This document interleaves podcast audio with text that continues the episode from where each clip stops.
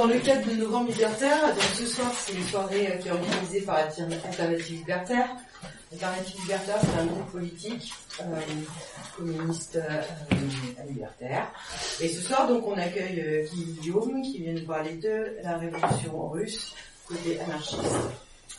Voilà, il vient de Paris et et, euh, et ben on va lui laisser la parole. oui, merci. Bon, j'espère que j'espère qu'on va passer une, soirée euh, agréable et que ça va nous permettre de réfléchir un peu tous. Ah, j'oublie un truc. Excusez-moi. En fait, si je vous parle ce soir, c'est parce que j'ai coordonné euh, le dossier d'été euh, voilà, libertaire sur la révolution russe. Voilà, 1917, les anarchistes, leur rôle, leur choix. Il en reste euh, pas beaucoup. Si ça vous intéresse, ils sont toujours en vente à 4 euros. Voilà, je te pose là. Euh, voilà, pour vous raconter un petit peu donc la, révolution russe du point de vue euh, du point de vue des anarchistes en fait. Alors, avant de, de rentrer dans le vif du sujet, je vais vous demander d'imaginer un tout petit peu ce que pouvait être la Russie en 1914. Pour visualiser la chose, il faut peut-être imaginer quelque chose comme euh, la Chine des années 80, un immense pays sous-développé avec une industrialisation à marche forcée extrêmement rapide. Donc des étendues immenses des villages euh, paysans, une population de 70 millions d'habitants à 85% paysanne, pour l'essentiel dans la misère, noire, avec des techniques agricoles très arriérées, etc. Quasiment, rien, pas grand-chose, la religion, quoi, voilà. Et puis, euh, dans les 20 années qui précèdent 1914, une accélération à marche rapide. Le long des voies de chemin de fer, le long des fleuves, vous avez d'un seul coup des usines géantes qui poussent comme des champignons, avec des concentrations ouvrières gigantesques. À titre d'exemple, Petrograd, la capitale de l'Empire, euh, enfin Saint-Pétersbourg avant 14, la capitale de l'Empire, c'est une ville qui va connaître un surgissement de grandes usines comme ça dans les 20 années qui précèdent la guerre de 14, avec des concentrations ouvrières folles. On estime qu'en 17, 70% des ouvriers à Petrograd travaillent dans une, sur un site de production d'au moins 1000 ouvriers. Et quand je dis 1000, c'est, c'est qu'une moyenne. C'est 1000, 2000, 3000, ça monte jusqu'à 6000, 18000, jusqu'à 30 000 pour les grandes usines Poutilov au sud de la capitale. Le profil de l'ouvrier moyen à Petrograd en 17, euh, d'après une étude hein, qui, a, qui, a, été faite, c'est un, plutôt un jeune ouvrier, euh, trentenaire, euh, célibataire, sans enfant, euh, plutôt éduqué, travaillant sur un site avec une concentration ouvrière très importante, et affamé. Bien ça, c'est de la dynamite.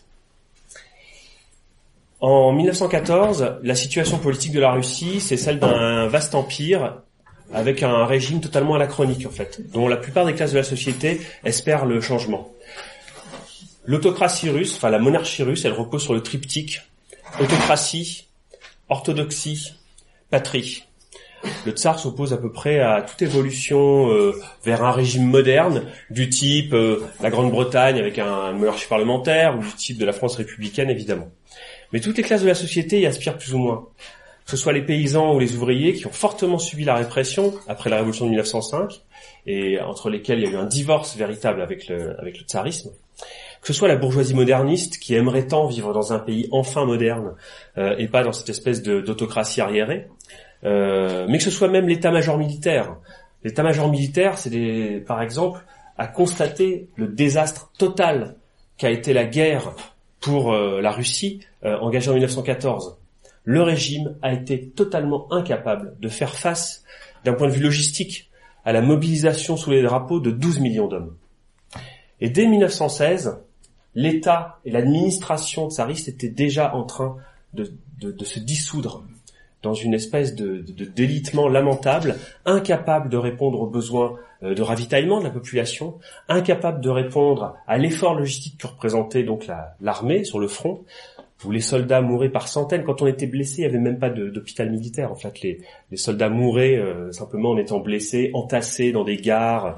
Euh, tous les, les, chemins de fer étaient bloqués, plus rien ne fonctionnait. C'était une catastrophe. Et c'est peu connu, mais dès 1916, en fait, l'État et l'administration tsariste corrompue se délitant, la société a déjà commencé à prendre la relève. Que ce soit ce qu'on appellerait aujourd'hui des ONG, des patronages, des coopératives ouvrières, il y avait déjà en fait des tentatives qui commençaient à, émerger pour euh, ravitailler la population, assurer la continuité économique, malgré l'administration corrompue qui mettait les bâtons dans les roues. En février 17, tout ça s'écroule comme un château de cartes. Une semaine de grève à Petrograd, avec euh, la répression dans un premier temps par, euh, par les policiers et puis par l'armée, et puis très rapidement en fait la garnison de Petrograd qui se mutine, en fait, qui ne qui euh, qui ne peut pas supporter l'idée de réprimer le peuple parce que tout le monde en a marre et la garnison se mutine. Et en une semaine, le régime s'écroule. Nicolas II, le tsar, abdique, fortement contraint par l'état-major qui exige en fait en réalité sa, son abdication et il abdique au soulagement général, et sans doute d'ailleurs soulagé lui-même euh, que ça se finisse, parce que c'était plus possible. Et en fait, ça va, va y avoir des scènes de liesse dans les rues, bien sûr, et la population de Pétrograd va très rapidement tourner la page, et de toute la Russie va très rapidement tourner la page des Romanov, de la monarchie. Et même par la suite, quand il y aura la guerre civile entre les armées blanches et les armées rouges, plus personne ne songera sérieusement à une restauration monarchique, hein, en réalité. Donc la page est tournée et on va arriver dans une nouvelle situation. La nouvelle situation, c'est ce qu'on va appeler le double pouvoir. Alors le double pouvoir, en général, on pense de loin que euh, ça consistait en deux choses. D'une part, le gouvernement provisoire, euh, qui était issu d'un groupe de parlementaires de la Douma d'État, et puis en face de lui, le soviet de Petrograd, qui était euh, constitué par des délégués d'usines, de régiments, etc. Et que ces deux pouvoirs l'un représentant le pouvoir populaire, l'autre représentant le pouvoir d'État, eh bien ces deux pouvoirs étaient concurrents ou rivaux qui seraient affrontés et que l'un aurait triomphé de l'autre. Eh bien c'est beaucoup plus compliqué que ça. Ça s'est pas du tout passé dans ces conditions en réalité. En réalité, les gens qui animent le soviet de Petrograd étaient très majoritairement favorables au gouvernement provisoire. Ils vont même travailler main dans la main avec lui et euh, ils vont être très contents que ce gouvernement provisoire existe. Pour quelle raison? Faut se mettre un tout petit peu dans la tête des militants socialistes révolutionnaires de l'époque qui vont être à la tête au bureau de ce, de ce soviet. Ces gens, c'est qui? C'est l'intelligentsia citadine socialiste. Ces gens se retrouvent d'un seul coup projetés sur le devant de la scène et ils doivent euh, faire face à une situation totalement chaotique avec un pays en plein marasme, en plein désarroi. Ils n'ont aucune envie de prendre le pouvoir et de gérer ça. Aucune. Euh, pour cette raison déjà que la Russie est un véritable chaos, et puis pour une autre raison, c'est que euh, ces gens sont un petit peu flottants, hein, cette intelligence socialiste. Il y a un acteur dans tout ça qui est euh, assez imprévisible, et cet acteur c'est le peuple. Que vont faire, que vont exiger, que vont revendiquer ces dizaines ou centaines de milliers d'ouvriers et d'ouvrières qui sont été vomis par les usines géantes de Pétrograd dans les rues en février? Que vont-ils vouloir? Que vont-ils réclamer? Que vont vouloir toutes ces hordes de soldats? La garnison de Petrograd, c'est 250 000 hommes qui se sont mutinés. Que vont-ils vouloir, ces gens-là? À Kronstadt, qui est une île garnison à côté de Petrograd, euh, où les marins de la Baltique vivaient dans des conditions totalement misérables, ces gens-là, le 1er mars, ont fusillé tout l'état-major de Kronstadt. Parce qu'il avait refusé de jurer allégeance à la révolution. Ces gens-là ont goût du sang. Ces soldats qui ne sont jamais que des moujiks sous l'uniforme. quelque chose d'inquiétant. Mais plus inquiétant encore, l'arrière-pays. Ces vastes campagnes insondables remplies de moujiks dont on ne sait pas trop ce qu'ils espèrent, qui en 1905 ont fait flamber les manoirs et ont commencé à partager les terres à la sauvage. Comment vont-ils réagir? Je peux vous assurer que l'intelligentsia socialiste de Petrograd n'a aucune envie de gérer ça. Et donc, quand un gouvernement provisoire se crée, qui peut lui servir de paratonnerre, ça l'arrange bien. Cependant, il va y avoir une ambiguïté fondamentale dans ce double pouvoir. L'un va avoir un pouvoir de jurer, c'est le gouvernement provisoire, mais aucun moyen d'action en réalité. Une sorte de pouvoir oratoire, mais pas de moyen d'action réel. En face, le Soviet de Pétrograd, parce qu'il va recevoir des délégués de toutes les usines, parce qu'il va recevoir des délégués de tous les régiments, parce que tous les régiments de la garnison vont lui prêter allégeance, ce Soviet de Pétrograd va avoir le pouvoir de facto. D'où un certain paradoxe. Le Soviet de Pétrograd, il aurait pu, dès le départ, s'ériger donc en, pouvoir alternatif, hein, se substituant euh, au pouvoir tsariste. En fait, non, il va se contenter dans un premier temps d'être une administration de substitution. Il va assurer le ravitaillement, euh, ce genre de choses, mais en aucun cas un nouveau pouvoir. Il va y avoir même une répartition des rôles. Le gouvernement provisoire, euh, euh, dans l'idée qu'il faut ramener la situation à la normale, ramener le calme, le gouvernement provisoire va s'employer à rassurer le patronat, l'état-major sur le front, les alliés militaires, la France et la Grande-Bretagne. Quant au soviet de Pétrograd, tout à fait d'accord également avec l'idée qu'il faut le retour au calme et le retour à la normale, il va s'employer certes à porter la voix des revendications ouvrières, mais aussi de les freiner, de les calmer et d'essayer de ramener le calme dans la garnison, dans les usines. Et ce double pouvoir va coexister comme ça à peu près jusqu'en septembre 1917. Qui est cette intelligentsia socialiste? En 1914 en Russie, il y a trois partis socialistes principaux. Le premier, c'est le plus grand, le, plus célèbre, hein, le plus prestigieux aussi, euh, c'est le Parti socialiste révolutionnaire. C'est un parti marxiste, hétérodoxe, en ce sens que euh, il considère que dans la situation de la Russie, qui est un immense pays agricole, la révolution n'a pas de sens si elle ne prend pas comme axe central, comme pivot, la paysannerie. C'est par ailleurs un parti qui, euh, dans les années euh, qui ont précédé 14, était un parti qui pratiquait la lutte armée. Hein. Ils étaient dotés d'une d'une section qui s'appelait l'organisation de combat, qui organisait des attentats et des meurtres euh, d'agents du régime, gouverneurs, généraux, etc., etc. C'est le parti le plus prestigieux. Quand on arrive en 17, c'est aussi les gens qui sont euh, qui sont un peu patriotes également et qui souhaitent pas que la Russie euh, éclate en mille morceaux et qui vont s'efforcer de ramener le calme. Ils vont se retrouver dans cette position-là. Deuxième partie qui va suivre un petit peu les socialistes révolutionnaires dans cette politique, c'est les mencheviks. Alors eux, ils sont issus de l'éclatement du Parti social-démocrate. Le Parti social-démocrate, c'était le parti rival du Parti socialiste révolutionnaire, un parti marxiste orthodoxe pour le coup, qui considère que même si la classe ouvrière en Russie est très minoritaire, ce sera elle qui sera le pivot d'une possible révolution socialiste. En 1903, le parti a éclaté en deux. La minorité a formé les mencheviks, ça veut dire minoritaire. C'est un parti qui euh, qui est composé euh, principalement d'intellectuels, euh, citadins, marxistes, et qui a néanmoins une certaine influence dans l'aristocratie ouvrière, dans certaines des corporations qui connaissaient déjà un début d'organisation syndicale, comme les cheminots par exemple. Voilà. Les mencheviks vont suivre les socialistes révolutionnaires dans la modération et chercher à ramener le calme. La troisième partie, c'est l'autre moitié de l'éclatement de la social-démocratie, c'est le parti bolchevique. Bolchevique, ça veut dire majoritaire. C'est le parti qui est fondé par Lénine. Et lui, c'est un parti euh, qu'on peut caractériser comme étant davantage martial, euh, qui considère que les adhérents sont des soldats de la Révolution. Et euh, Martial, quand je dis Martial, euh, il a une conception qui est majoritairement celle, euh, y compris d'une d'aller vers une dictature révolutionnaire. Voilà. Quand on est en février 17, ces trois partis, mencheviks, bolcheviks, SR, ils sont à peu près sur la même ligne. Le soviet de Petrograd n'a pas vocation à prendre le pouvoir. Il a vocation à être une sorte de parlement ouvrier. Hein Et on va même d'ailleurs trouver un alibi idéologique pour expliquer qu'on ne veut pas prendre le pouvoir on va dire, c'est un alibi totalement conforme à la science marxiste, on va dire, la Russie, en l'état actuel des choses, n'est pas en mesure de faire une révolution socialiste. Elle doit au préalable passer par une longue phase de développement du capitalisme, durant laquelle la bourgeoisie va gouverner, et durant laquelle, nous, socialistes, notre rôle, ce sera de représenter les intérêts ouvriers et d'accompagner ce développement capitaliste en défendant les intérêts ouvriers. C'est à peu près comme ça que s'établissent les choses. Il y a une fraction qui n'est pas d'accord avec cette politique en février mars. C'est les anarchistes. Qui sont les anarchistes? Les anarchistes, en 17, c'est la plus petite fraction du mouvement socialiste russe.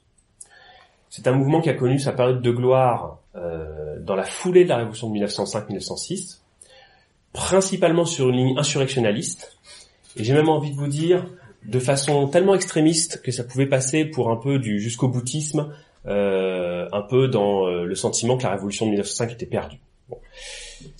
Le, ils vont se lancer dans une vague de terrorisme euh, un petit peu à, à jet continu et le mouvement va être démantelé par la police et éradiqué à peu près dès 1908.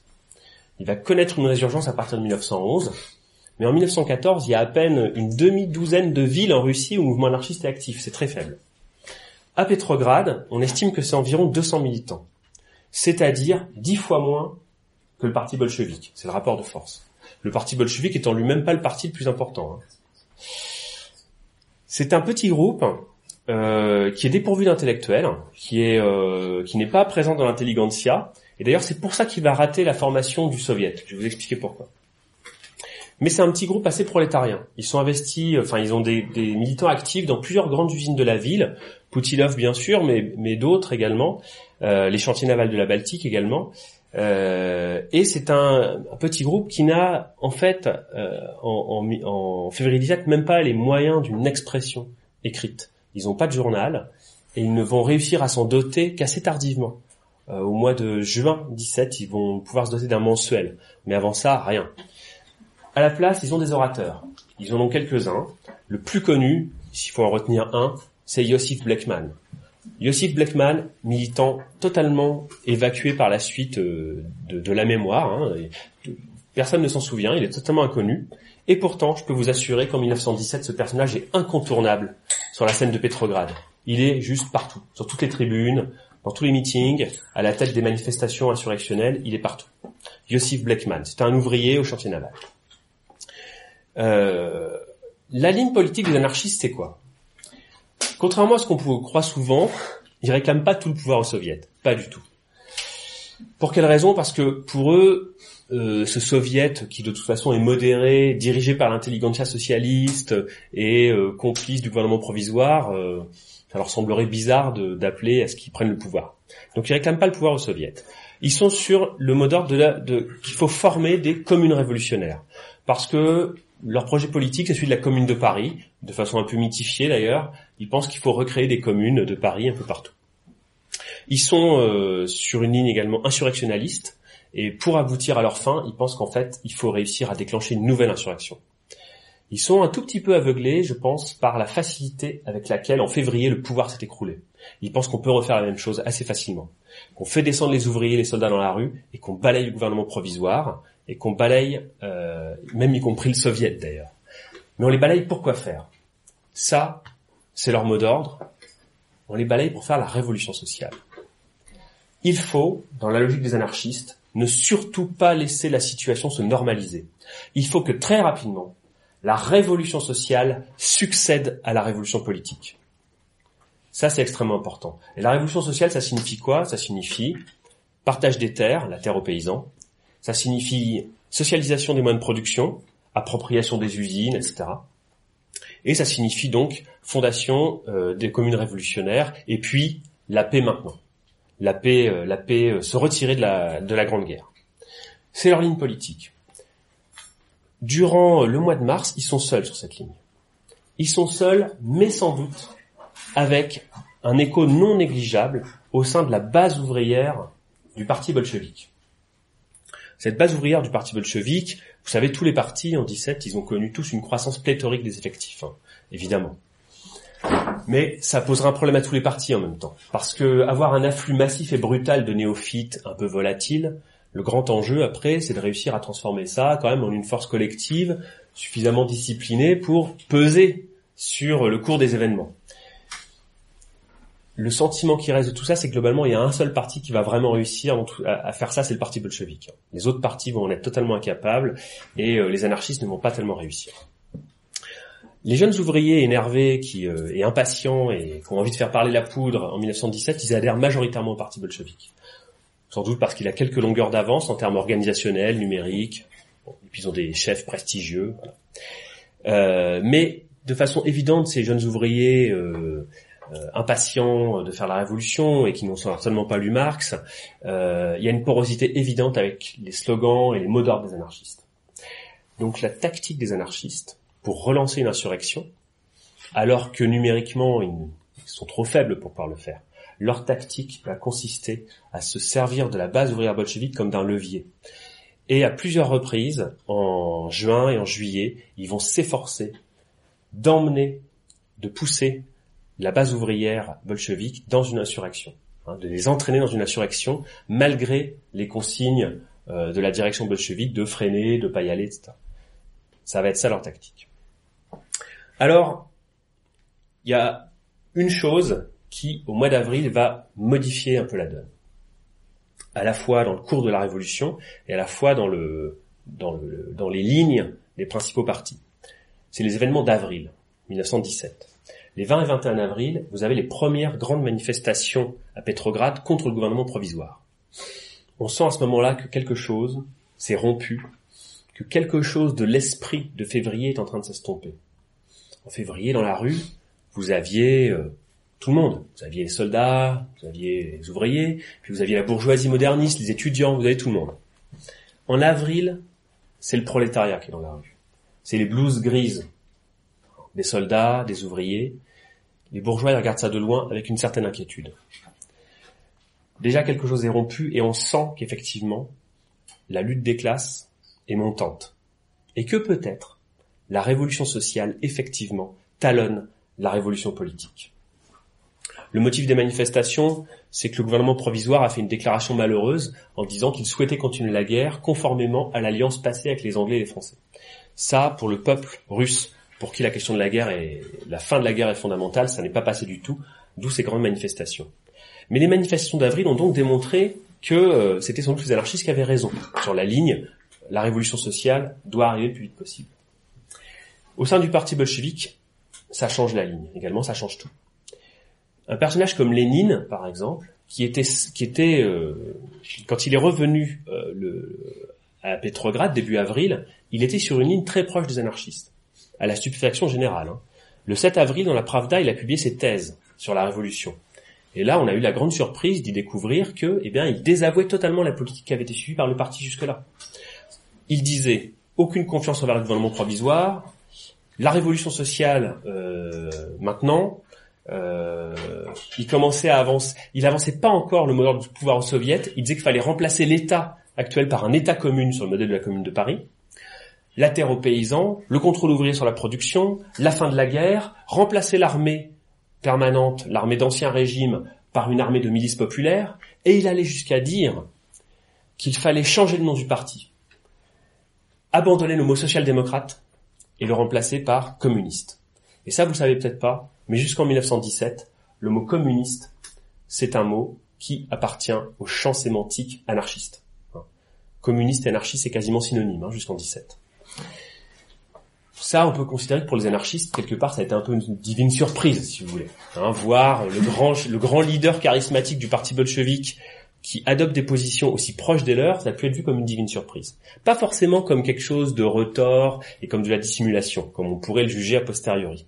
Ça a sans doute été vu comme une divine surprise, euh, dans l'idée que, eh bien, les faits sont plus forts que la doctrine. La révolution étant là, Lénine est bien contraint de constater que la doctrine social-démocrate est périmée et de s'aligner sur la doctrine révolutionnaire portée par les anarchistes. C'est peut-être comme ça que ça a été vécu.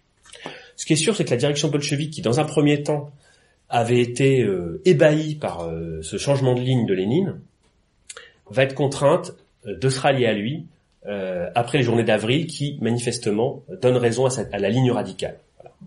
Et ça, au plus grand contentement de la base ouvrière virulente du parti. Passons quelques étapes et arrivons directement en juin-juillet. En juin-juillet, va se réunir le premier congrès pan-russe des soviets.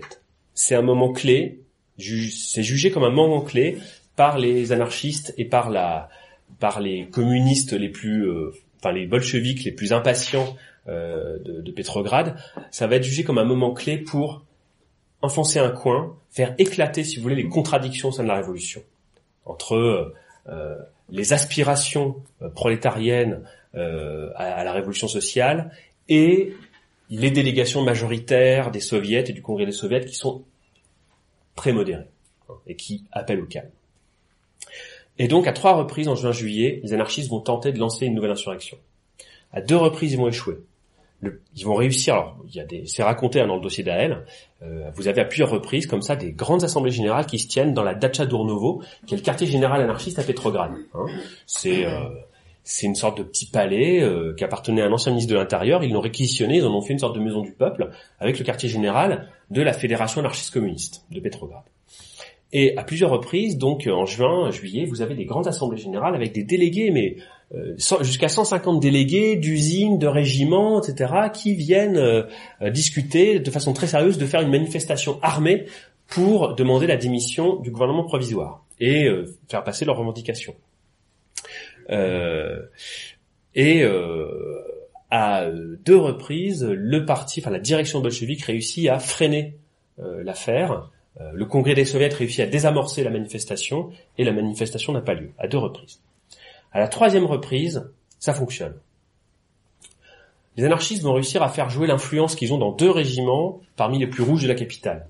Le premier, c'est le premier régiment de mitrailleurs, un régiment très important. 10 000 hommes, un millier de mitrailleuses, très puissant. Un des plus radicaux, un des plus impatients et un des plus euh, euh, obstinés à refuser la guerre et à réclamer la paix.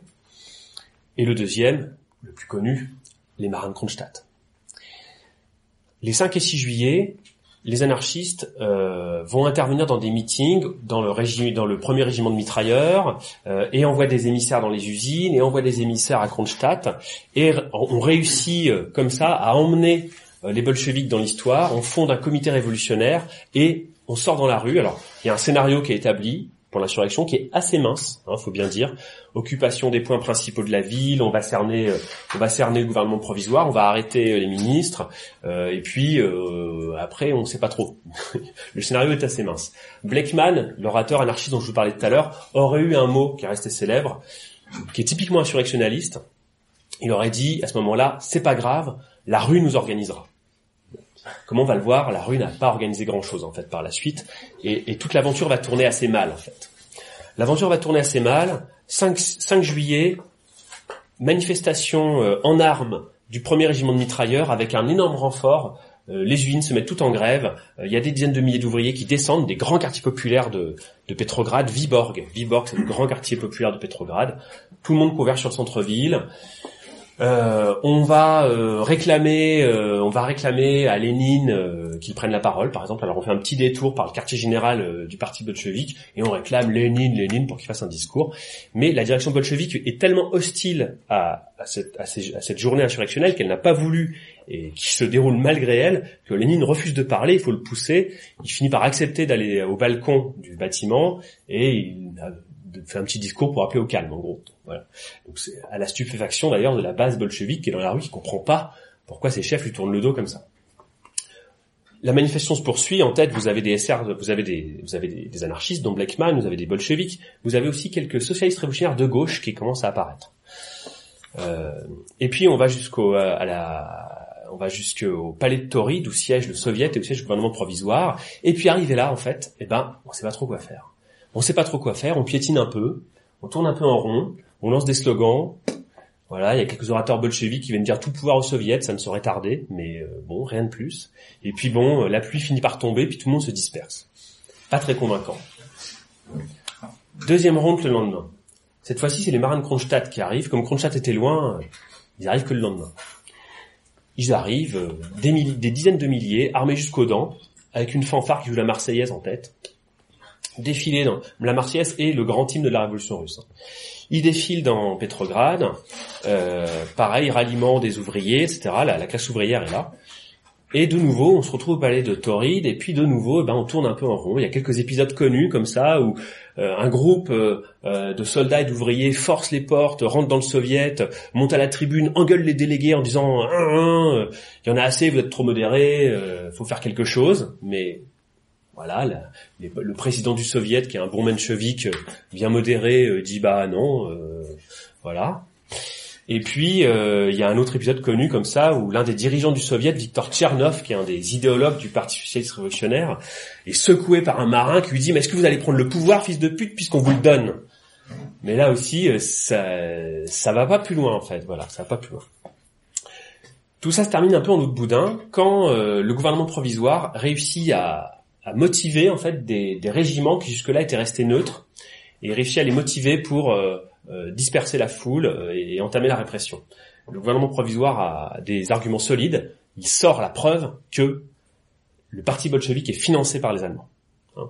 Il sort des preuves qui sont tout à fait convaincantes que le parti bolchevique est financé par le Kaiser allemand. Donc cette œuvre, enfin cette insurrection est en fait une manipulation, une œuvre de trahison nationale pour tuer la patrie, la révolution, etc. Répression, tout le monde se disperse, c'est un peu la débandade.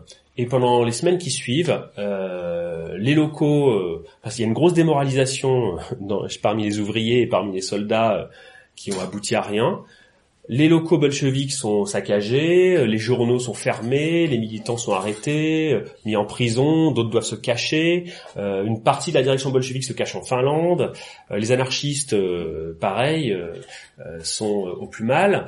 Et l'aile radicale de la révolution va connaître une période de vache maigre très sévère, où ils vont être un peu considérés comme des pestiférés qui nous ont entraînés dans une aventure sans lendemain la Fédération anarchiste communiste, qui en quelque sorte avait enfin atteint son but de provoquer l'insurrection, mais qui n'a pas été en mesure de lui donner un prolongement, va perdre beaucoup d'influence à ce moment-là, hein, va connaître un, certain déclin de son audience, et, euh, et en particulier auprès de la base bolchevique, qui jusque-là l'écoutait d'une oreille complaisante, mais qui désormais va se dire que sans doute on aurait mieux fait d'écouter le comité central et de pas se laisser entraîner dans des aventures euh, pareilles. On vérifiera ça plus tard, en septembre-octobre, quand on préparera euh, l'insurrection qui, elle, va fonctionner. Au moment où la Fédération anarchiste communiste perd de son audience, perd de son influence, commence à monter une autre organisation libertaire qui va lui faire concurrence et qui est sur une ligne totalement différente. Il s'agit de l'Union de propagande anarcho-syndicaliste. Qui sont ces gens?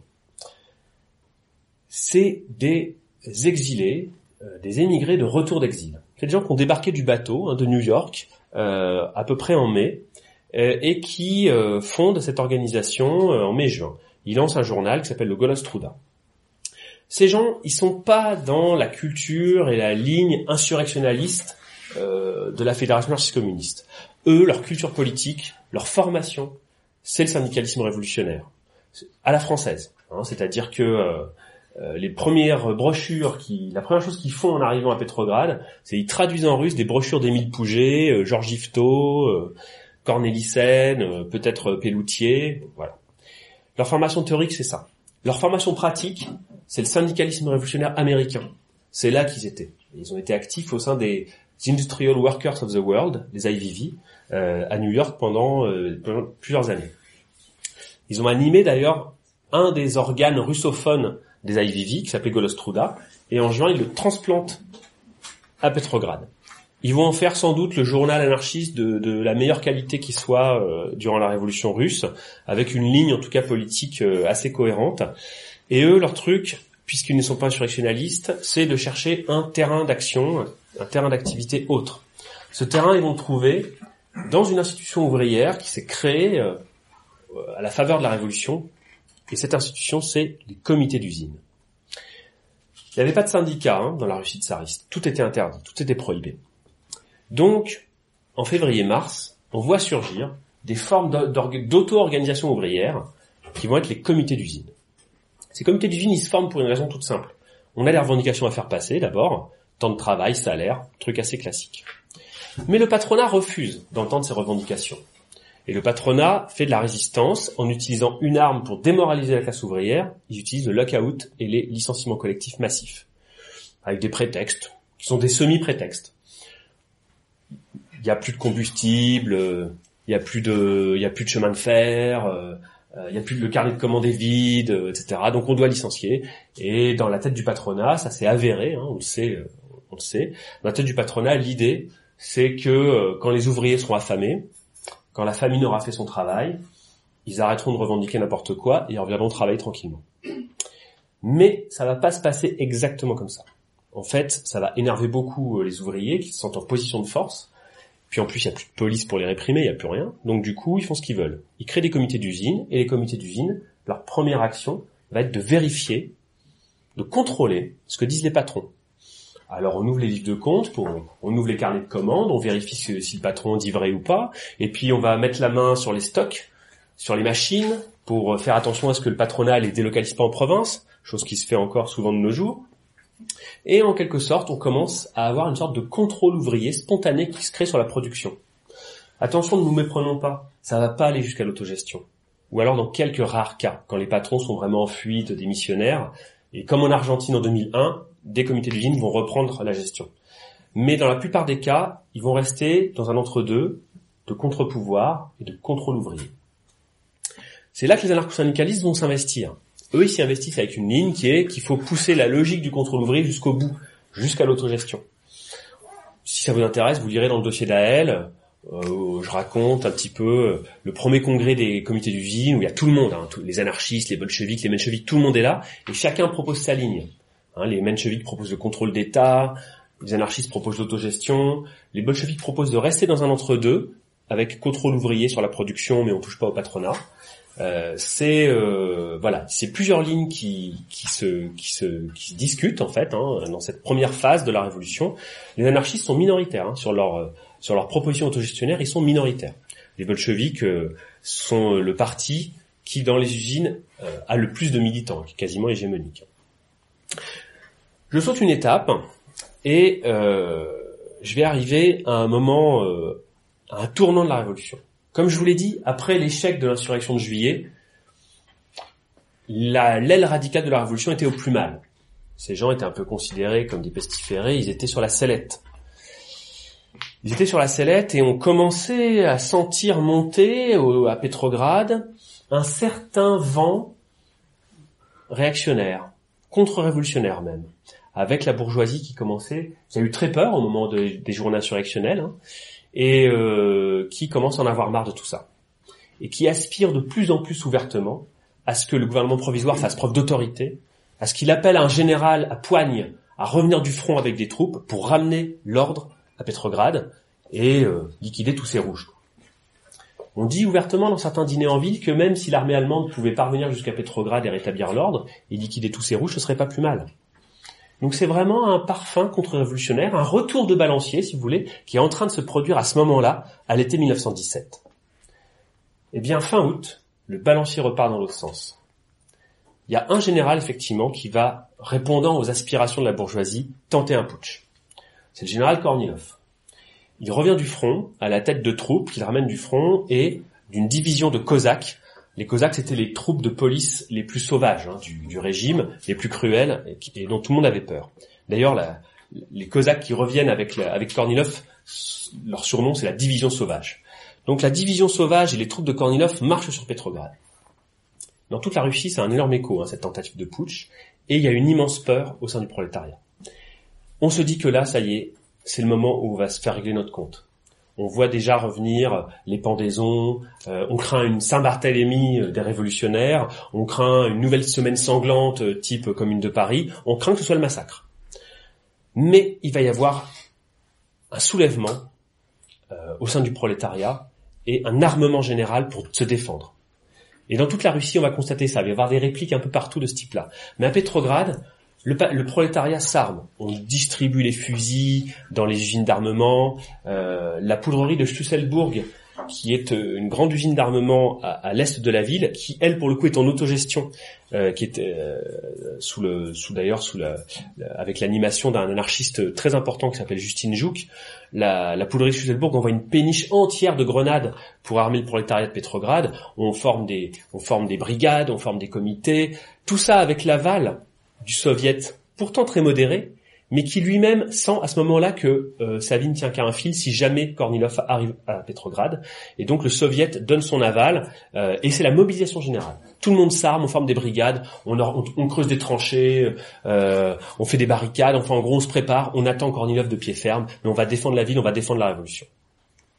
Et en fait, Kornilov ne va jamais atteindre Petrograd. C'est à ça d'ailleurs qu'on voit la puissance sociale du prolétariat, parce que il suffit finalement que les cheminots se mettent en grève et bloquent les transports, que le ravitaillement soit bloqué, qu'on envoie des émissaires de Petrograd parler aux troupes de Kornilov, dire camarades, on vous trompe, on vous manipule, ne tirez pas sur vos frères ouvriers, etc., etc., pour que les troupes de Kornilov s'enlisent, ne parviennent plus à avancer, et puis en fait assez rapidement se délitent, se désagrègent et Kornilov ne va jamais atteindre Petrograd. Mais là, à ce moment-là, la situation a radicalement changé. Les gens qui la veille étaient des pestiférés sont revenus sous le feu des projecteurs. Les anarchistes, les bolcheviks ont été au premier rang, en première ligne pour organiser la résistance à Kornilov. Leur prestige est remonté d'un coup. Et ceux dont par contre le prestige s'est effondré, c'est le gouvernement provisoire. Parce que tout le monde le soupçonne très fortement d'avoir été de connivence avec Kornilov. Là, il va se passer une chose fondamentale dans la mentalité générale. Les gens vont se dire, au sein du prolétariat révolutionnaire hein, de Petrograd, les gens vont se dire, là, maintenant, c'est eux ou nous. vous avez essayé de nous avoir, on vous laissera pas une deuxième chance de faire une deuxième Kornilov-China. Maintenant, on vous, on va vous faire un sort. C'est très important. À un moment donné, dans le, dossier d'Ael, je fais, je fais une analogie avec ce que disait Saint-Just en 1794. Saint-Just avait dit cette phrase célèbre, les révolutionnaires qui font les révolutions à moitié ne font que se creuser un tombeau. Pourquoi? Parce que quand vous faites, quand vous allez jusqu'à la moitié du chemin, mais que vous n'allez pas jusqu'à renverser le pouvoir, vous lui faites seulement une telle peur qu'il va se venger. Et il va faire en sorte que vous n'ayez pas une deuxième chance. Ça va se régler dans le sang, et donc vous aurez vous-même creusé votre propre tombeau. Eh bien, pour faire une analogie, on pourrait dire que, en faisant la contre-révolution à moitié, Kornilov et la bourgeoisie russe se sont creusés leur tombeau. Parce que dans la mentalité du prolétariat de Petrograd, la normalisation de la révolution, la conciliation, etc., tout ça c'est fini. Maintenant, on règle les comptes. Et donc les mois de septembre et octobre, ce sont des mois où on prépare une nouvelle insurrection. Ce sont des mois où on sent une radicalisation à marche forcée des soviets. Vous savez, les soviets, c'est des institutions euh, où il n'y a pas des élections régulières. Hein. C'est des institutions où les délégués changent tout le temps, puisque c'est des délégués d'usine, des délégués de régiment. Et là, on voit que le personnel des soviets se renouvelle à toute vitesse. Hein. Euh, les délégués soldats, ouvriers qui sont envoyés, euh, c'est des gens radicalisés, euh, bolchevisants ou bolcheviques ou anarchisants, mais en tout cas souhaitant effectivement la chute du gouvernement provisoire et le passage à un ordre nouveau qui serait sans doute celui du pouvoir des soviets. Ça, on le sent. Ça monte de partout, dans toute la Russie. Dès début septembre, euh, quelques jours après le push de Kornilov, il y a un renversement de majorité au soviet de Petrograd. Euh, on, adopte le, slogan tout pouvoir au soviet. Le bureau du, qui était tenu par l'intelligentsia socialiste modérée est démis. Et donc, c'est les bolcheviks qui euh, prennent la majorité au soviet. Trotsky devient président du soviet à ce moment-là.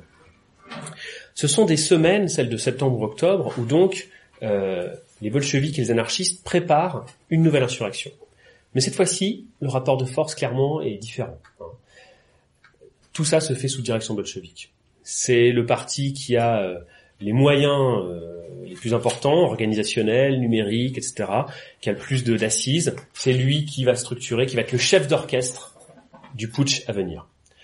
Mais il va être accompagné dans cette organisation par les socialistes révolutionnaires de gauche, hein, les SR de gauche, qui approuvent cette idée de putsch, et les anarchistes.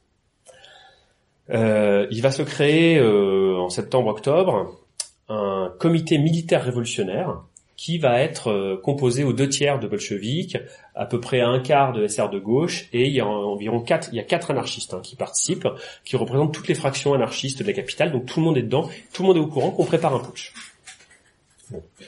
D'ailleurs, quand j'emploie le mot putsch à dessein, hein, euh, il peut y avoir des débats politiques là-dessus. Dans le dossier, on parle de putsch pour ce qui s'est passé le 25 octobre 1917. La prise du palais d'hiver, tout ça, bon, c'est pas un coup d'État au sens de, c'est pas une révolution de palais, on est bien d'accord. Mais c'est pas non plus une insurrection. Ce qui va se passer le 25 octobre, ça n'a rien à voir avec ce qui s'est passé en février ou en juillet. Le 25 octobre 17, les quartiers ouvriers ne bougent pas. Ils sont même pas au courant de ce qui se passe. Ils l'apprendront le lendemain par, par voie de tract ou dans la presse. Le 25 octobre, c'est un putsch, organisé uniquement avec des soldats et des gardes rouges, c'est-à-dire des ouvriers en armes, euh, et c'est euh, organisé de façon militaire avec un plan d'action millimétré. Euh, on va occuper des, on va occuper des points euh, stratégiques dans la ville, on va cerner le palais d'hiver, on va démettre, on va s'emparer et mettre aux arrêts le gouvernement provisoire. C'est organisé de façon militaire, c'est un putsch. Hein, un putsch militaire qui s'appuie sur des unités rouges et des régiments rouges, mais c'est un putsch. La grande question, c'est à quel moment on le fait? Ça, c'est une question fondamentale. Est-ce qu'on l'a fait, ce putsch, est-ce qu'on va le faire? Euh, Parce qu'il y a, un moment clé qui, qui approche, c'est le deuxième congrès pan-russe des soviets. Tout le monde se doute que le deuxième congrès pan-russe des soviets va être dominé par les radicaux. Tout le monde se doute que le deuxième congrès pan-russe des soviets va très certainement prononcer la destitution du gouvernement provisoire et s'auto-instituer en assemblée constituante, par exemple, ou euh, en tout cas en nouveau pouvoir. Tout le monde s'y attend. La grande question qui est débattue au parti bolchevique dans la direction et qui euh, est débattue de façon très virulente, c'est de savoir à quel moment faire le putsch. est-ce qu'on le fait avant le congrès des soviets ou est-ce qu'on le fait pendant ou après le congrès des soviets? Ça a une importance politique cruciale. Si vous le faites pendant ou après, si vous attendez que le congrès des soviets s'auto-institue, que vous organisez le putsch ensuite et que vous donc remettez euh, le pouvoir au, congrès, euh, vous laissez la primauté en quelque sorte au congrès des soviets. Si au contraire vous faites le putsch avant, et qu'ensuite de façon magnanime vous venez annoncer au congrès des soviets que ça y est, le pouvoir est entre vos mains et que vous le remettez de façon magnanime au congrès, c'est totalement différent. La ligne des bolcheviks modérés, le type Kamenev, tout ça, c'est qu'il faut faire le, putsch après. Eux, des gens comme Kamenev ne veulent pas euh, du pouvoir monopolistique du parti. Ils pensent que ce serait une catastrophe parce que ça conduirait à une guerre civile. Lénine et Trotsky souhaitent le putsch avant parce qu'eux, ils veulent accaparer le pouvoir pour le parti seul, effectivement. Et euh, dans leur idée, ça on, le vérifiera plus tard, ils sont pas aussi l'idée d'une guerre civile. Effectivement, ils pensent qu'il faudra en passer par là. Les anarchistes sont au courant de tous ces débats. Et chez eux, euh, on va au putsch avec une certaine appréhension. On y va, mais en se posant des questions et en faisant des mises en garde. Par exemple, dans les jours qui précèdent le putsch, vous pouvez lire dans le Golostruda des articles du type Oui, certes, évidemment, nous souhaitons la victoire des soviets. Écrire ça signifie, à ce moment-là hein, de l'histoire, écrire ça signifie nous souhaitons un putsch pour renverser le gouvernement provisoire, hein, soyons bien d'accord. Nous souhaitons la victoire des soviets, ça n'a fait aucun doute. Mais quand nous disons ça, il faut bien préciser que nous souhaitons vraiment le pouvoir des soviets, pas le pouvoir d'un parti qui accaparerait le pouvoir et qui garderait pour lui parce que là, ce serait une catastrophe. Et euh, si jamais cela arrivait, euh, ce serait une catastrophe pour tout le monde. Et d'ailleurs, un parti qui oserait faire ça, ce serait une catastrophe pour lui-même parce que jamais on ne le laisserait faire. Il y aurait une nouvelle insurrection populaire qui le balayerait, etc. Bon, clairement, les anarchistes ont peur de ce que va faire le parti bolchevique après le putsch on y va, mais avec une forte appréhension. Dans le dans le dossier d'été, le, chapitre qui, enfin l'article qui raconte ce moment-là s'appelle l'assaut dans l'inconnu. C'est vraiment ça, c'est l'assaut dans l'inconnu. On y va parce que c'est le moment où il faut le faire, parce que euh, parce qu'on veut liquider les gens qui ont voulu vous liquider, hein, mais en même temps on a une grosse crainte sur ce qui va se passer derrière. Arrive le putsch, épisode connu, le palais d'hiver, on s'empare du gouvernement, etc. Le lendemain, Ouverture du deuxième congrès des soviets. Les délégués rentrent dans la salle, vont sur les bancs, effectivement on constate, rien que visuellement on voit que le congrès est très radicalisé par rapport au précédent. Les redingotes bourgeoises ont disparu, on voit beaucoup de paysans, d'ouvriers, etc. Il y a vraiment une radicalisation sensible. Dès l'ouverture du congrès, des émissaires du parti bolchevique montent à la tribune et annoncent triomphalement, camarades, grande victoire pour le prolétariat, pour la révolution, le gouvernement provisoire est destitué. Vive le pouvoir des soviets. Les délégués modérés crient au scandale, c'est un putsch, c'est un, c'est un coup de force, et pour protester, ils quittent la salle. Ils étaient en minorité, ils quittent la salle. Mais les radicaux restent entre eux. Bolcheviques, SR de gauche, anarchistes. Ils restent entre eux. À ce moment-là, un certain nombre de délégués d'ailleurs sont dans la salle, si vous voulez, ils sont encore couverts de givre, de poudre de fusil, etc. Parce qu'ils ont fait le putsch dans la nuit. Hein, donc c'est pour vous dire un peu l'ambiance du congrès. À ce moment-là, d'autres orateurs bolcheviques viennent faire trois proclamations triomphales. La première, on va enfin répondre à l'aspiration fondamentale des paysans, la terre aux paysans. Acclamation, bravo, la terre aux paysans, on va partager les terres. Deuxième proclamation, la paix, la paix maintenant. Alors voilà, proclamation, on ne sait pas exactement comment on va faire, mais la paix maintenant. Troisième proclamation, et là ça va être par contre un coup de théâtre qui va surprendre euh, tout le monde on annonce la formation d'un nouveau gouvernement formé exclusivement de ministres bolcheviques. Alors là, euh, les SR de gauche euh, et les anarchistes bondissent sur leur banc parce que c'était pas du tout prévu. On n'avait pas parlé de ça. Mais les bolcheviques, eux, avaient tout prévu. Les tracts étaient déjà imprimés pour distribuer dans la population. Et donc on annonce la formation de ce nouveau gouvernement. Euh, il y a la liste des ministres, alors qui ne s'appelle pas ministre, parce qu'on a trouvé que gouvernement et ministre, ça faisait trop bourgeois. Ça va s'appeler Soviet des commissaires du peuple. Hein, c'est Trotsky qui a eu l'idée. Et donc, on annonce la création du Soviet des commissaires du peuple, dont l'acronyme est Sovnarkom. Donc là, ça crée un, petit scandale quand même dans la salle, les anarchistes euh, protestent, etc. Mais les bolcheviks sont très majoritaires parmi les délégués dans la salle, et ça passe comme une lettre à la poste. Ce jour-là, le congrès des soviets a adoubé le, le gouvernement bolchevique et s'est dessaisi du pouvoir pour le remettre au gouvernement. Dans la réalité des faits, il va y quelque temps une forme de double pouvoir relativement factice, puisque le gouvernement bolchevique pourra s'appuyer sur une majorité très disciplinée au congrès des soviets, donc ça fonctionnera, ça fonctionnera euh, ensemble. À partir de là, on entre dans une nouvelle phase. Après euh, le putsch d'octobre, eh bien, les partis socialistes modérés vont connaître un déclin irréversible. Ils vont rater à plusieurs fois le coche pour se maintenir. Hein, ils auraient pu. Euh, il y a eu des tractations pendant quelques temps pour un gouvernement socialiste pluraliste et tout. On leur a laissé leur chance en quelque sorte. Ils n'ont pas voulu la saisir. Ils vont connaître un déclin irréversible, que ce soit les SR, qu'on va appeler les SR de droite, ceux qui étaient contre le putsch, ou que ce soit les mencheviks. En face, le parti bolchevique, les SR de gauche et les anarchistes sont en quelque sorte dans le camp des vainqueurs d'octobre. Et ils vont connaître une expansion assez importante. Le mouvement anarchiste connaît une forte expansion à ce moment-là. Il crée des groupes partout.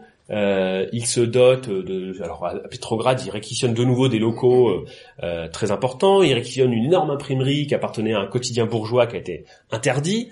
Il s'empare des presses et il sort un quotidien anarchiste dessus, Bourrevesnik, qui veut dire l'oiseau tempête. Euh, et puis, euh, dans tout le pays, il va y avoir comme ça une croissance importante des groupes et de l'activité anarchiste faut manier les chiffres avec beaucoup de prudence, hein, mais euh, Piotr Archinov, qui est un des mémorialistes de la révolution russe, estimera qu'au plus fort, à cette époque-là, le mouvement anarchiste a compté jusqu'à 40 000 militants actifs à peu près sur la Russie. C'est suffisant pour euh, pour peser dans les débats, hein, bien sûr. C'est pas suffisant pour faire de l'ombre au parti bolchevique et à ses 400 000 adhérents. Soyons clairs. Dans cette nouvelle phase de la révolution qui s'annonce, où la révolution sociale va se va être libérée, hein, en quelque sorte, euh, que ce soit dans les campagnes ou dans les villes, on, pourra en reparler plus tard, mais là je vais je vais pas approfondir ça tout de suite. Mais la révolution sociale effectivement se déchaîne à peu près à cette époque-là. On s'approprie les terres, on s'approprie les usines dans bien des cas. Le patronat va être évincé peu à peu. Hein. Euh, dans les mois qui vont suivre. On s'approprie les usines, il va y avoir une concurrence d'ailleurs un peu entre les comités d'usines qui veulent s'approprier, et puis l'État bolchevique qui va s'efforcer au contraire de prendre le contrôle euh, de, de l'industrie. Voilà. Euh, mais dans cette nouvelle phase de la révolution, euh, les anarchistes vont assez rapidement en fait se ranger, former une sorte d'opposition de gauche au gouvernement. Euh, ils ont trois points de clivage principaux qui les séparent du gouvernement, et puis une quatrième question un peu plus compliquée que je vais essayer de vous expliquer. Le premier point de clivage, c'est la question du pouvoir politique. Le gouvernement bolchevique souhaite un renforcement euh, du Sovnarkom et du pouvoir d'État. Les anarchistes souhaitent le vrai pouvoir des soviets libres. Dans tous leurs meetings de l'époque, euh, ils terminent tous leurs meetings par le slogan Vive le pouvoir des soviets libres, abat le Sovnarkom il s'efforce d'enfoncer un coin systématiquement entre le gouvernement bolchevique et les soviets, de montrer que le gouvernement ne correspond pas aux attentes des soviets. Pour le coup, c'est une tactique qui marche pas très bien, parce que, il faut bien le dire, dans les premières, euh, dans les premiers mois de la révolution, euh, jusqu'à la guerre civile, il y a une, véritable osmose hein, entre le, gouvernement bolchevique et euh, les soviets. Donc c'est une tactique qui marche pas très bien, mais on a comme ça des exemples de débats euh, important. Par exemple, au troisième congrès des soviets, encore, on est en 1919, vous avez le principal orateur anarchiste au congrès qui plaide en faveur de la décentralisation du pouvoir, en disant qu'il faut que le pouvoir redescende dans les soviets locaux. Et il s'appelle Alexandre Gay, hein, cet anarchiste, c'est un des plus connus. Et en face de lui, vous avez un orateur anarchi euh, bolchevique parmi les plus connus, qui s'appelle Joseph Staline, qui lui, au contraire, dit non, non, pas du tout. Ce qu'il faut, c'est centraliser au maximum, au contraire, et renforcer euh, le pouvoir d'État et le pouvoir du gouvernement. Vous voyez que c'était encore une époque où on pouvait débattre, en tout cas. Le deuxième point de clivage, c'est la question du pouvoir économique. Les anarchistes sont sur le slogan socialisation et autogestion. Les bolcheviks sont sur la ligne euh, nationalisation sous contrôle ouvrier. Qu'est-ce que ça veut dire? Quelle est la différence? La différence, elle réside dans le rôle que vous allez, qui, va être dévolu au comité d'usine.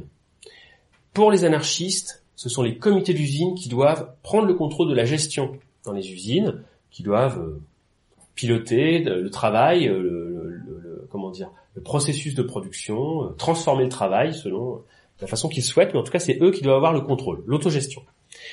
Quant à la concertation, la planification économique, eh bien ça doit être assuré par une fédération des comités d'usine, qui doivent se fédérer et euh, organiser donc la concertation et la coopération entre les sites de production plutôt que la concurrence. C'est une idée très basique, en fait c'est l'idée proudhonienne hein, de la fédération d'industrie, c'est tout bête. Il va y avoir effectivement une fédération des comités d'usine qui va se créer, hein, qui se crée en octobre. Il y a deux anarcho-syndicalistes qui sont élus au bureau, mais ils sont bien entourés par une majorité de bolcheviques, et en réalité, euh, ces gens vont saboter le travail de la fédération des comités d'usine, qui va avoir une existence assez courte et qui va pas faire grand-chose. Le pouvoir bolchevique ne souhaitait pas que cette fédération existe et qu'elle concurrence le commissariat du peuple à l'économie, la Savenka, qui devait, euh, la Vezenka, pardon, la Vezenka, qui devait structurer euh, l'économie. En face, les bolcheviks, eux, ils prônent donc la nationalisation sous contrôle ouvrier. Alors le contrôle ouvrier, c'est le grand slogan bolchevique depuis euh, le mois d'avril. Euh, mais ils n'ont jamais précisé ce qu'ils entendaient par là. Ils sont toujours restés assez flous, assez vagues. Bon. À partir du moment où ils sont au pouvoir, ça devient clair. Pour eux, le contrôle ouvrier signifie en fait que le comité d'usine doit contrôler au sein de l'usine l'application des directives de l'État. Hein. Euh, puisque pendant plusieurs mois après 17, après octobre 17, il y a pas mal de patrons hein, qui vont rester à leur poste euh, et l'État va de plus en plus chercher à émettre des directives, et pour se faire obéir, il compte s'appuyer sur les comités d'usine. C'est une conception, effectivement, entre l'autogestion et euh, le contrôle avec application des directives de l'État, c'est une conception totalement différente. Troisième point de clivage, euh, eh bien, c'est euh, la conception de la défense, la conception militaire. Pour les anarchistes, et ils étaient en accord avec cela d'ailleurs avec le, les thèses d'avril de Lénine, hein, il fallait dissoudre l'armée d'Ancien Régime et il fallait refonder une armée nouvelle qui soit basée sur les milices populaires, les milices ouvrières. Donc les anarchistes vont participer à la création de l'armée rouge. Hein. En janvier 18, euh, on commence à créer l'armée rouge à partir des unités de garde rouge qui s'étaient formées. Euh, et c'est une armée qui, dans ses premières semaines, va obéir, enfin va répondre euh, à certains principes. C'est pas une armée de conscription, c'est une armée de volontaires, par exemple, qui élit ses officiers, qui euh, prolonge les, acquis démocratiques de février. Donc on élit des comités de soldats qui vont contrôler les choses, etc. Euh, mais à partir de, de mars, le pouvoir bolchevique considère que cette armée en fait est inefficace et Trotsky va remettre de l'ordre. On supprime donc les libertés démocratiques acquises en février, on élimine l'élection des comités de soldats, on élimine l'élection des officiers, on rétablit la conscription, et puis surtout on fait revenir à la tête des régiments euh, des anciens officiers tsaristes qu'on qualifie de spécialistes militaires, dont on considère que c'est eux qui ont le, savoir-faire. On les rétablit dans leurs fonctions, mais on va leur adjoindre un commissaire politique euh, bolchevique pour s'assurer qu'ils ne trahissent pas la révolution. Il va y avoir beaucoup de réactions euh, négatives hein, dans l'armée rouge euh, face à cette reprise en main. Euh, des réactions négatives euh, du côté des anarchistes, du côté des gardes rouges qui avaient formé les, premiers bataillons, mais même euh, du côté d'une certaine base plébéienne, hein, d'un certain bolchevisme plébéien qui dit mais nous on n'a pas fait la révolution pour voir le retour des anciens officiers tsaristes. Hein. Donc ça va provoquer un peu de remous. Mais l'acmé de la crise, ça va être véritablement Brest-Litovsk. Brest-Litovsk, c'est le moment où le pouvoir bolchevique décide de capituler face à l'invasion allemande. Il y avait plein de débats hein, euh, après octobre sur comment mettre fin à la guerre. Euh, il y a eu plein de débats. Mais surtout, une majorité du mouvement révolutionnaire s'était mis à considérer que la guerre, en fait, avait changé de nature. Parce que la bourgeoisie avait été chassée du pouvoir, parce qu'on avait chassé les capitalistes, désormais, la guerre a changé de nature, on n'est plus dans le cadre d'une guerre impérialiste, Maintenant, on est face à l'invasion impérialiste allemande qui va, qui veut détruire la révolution et les acquis, euh, les acquis de la révolution sociale. Et donc, quand je dis une majorité du mouvement révolutionnaire, ça veut dire une majorité du parti bolchevique, ce qu'on va appeler la, gauche communiste, qui est animée par Boukharine, les SR de gauche et les anarchistes sont sur cette ligne. Il faut pas capituler. Il faut au contraire se battre contre les Allemands, mais pas avec les méthodes de l'ancien régime. Tout le monde est d'accord pour dire que l'armée, l'ancienne armée tsariste, elle est complètement ruinée, euh, elle est incapable de s'opposer à l'avance allemande, euh, elle, est, au bord de tomber en ruine. Ce qu'on préconise, c'est de changer, euh, de changer totalement, profondément la guerre en faisant une guerre de partisans, une guerre de guérilla. En quelque sorte, on va mettre au défi les Allemands d'envahir la Russie, et on va jouer sur la profondeur stratégique du pays, sur le général hiver, sur le harcèlement par des groupes de guérilla sur l'arrière des armées allemandes, avec l'idée qu'on va démoraliser les Allemands, qu'on va répandre la révolution, qui va contaminer l'armée allemande, etc., etc. On va battre les Allemands comme on a battu Napoléon en 1812. C'est à peu près ça l'idée que défendent les anarchistes et euh, les SR de gauche et les communistes de gauche. C'est pas que de la rhétorique. Hein. C'est pas que de la rhétorique. À Moscou, par exemple, courant euh, janvier, février 18, euh, les anarchistes commencent à former Moscou est la véritable capitale de l'anarchisme à l'époque.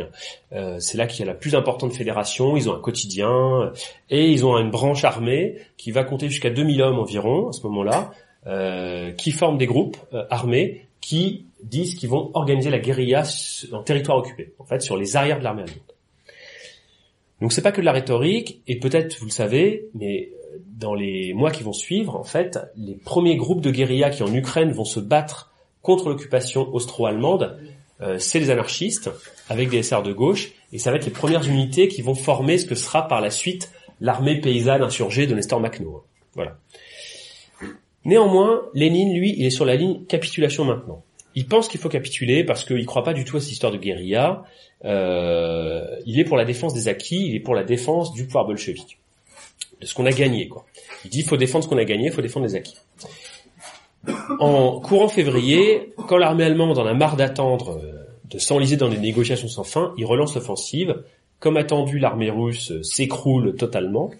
Euh, et à ce moment-là, la direction du parti bolchevique panique un peu, donne raison à Lénine, et effectivement, renversement de majorité, hein, on signe la capitulation à Brest-Litovsk.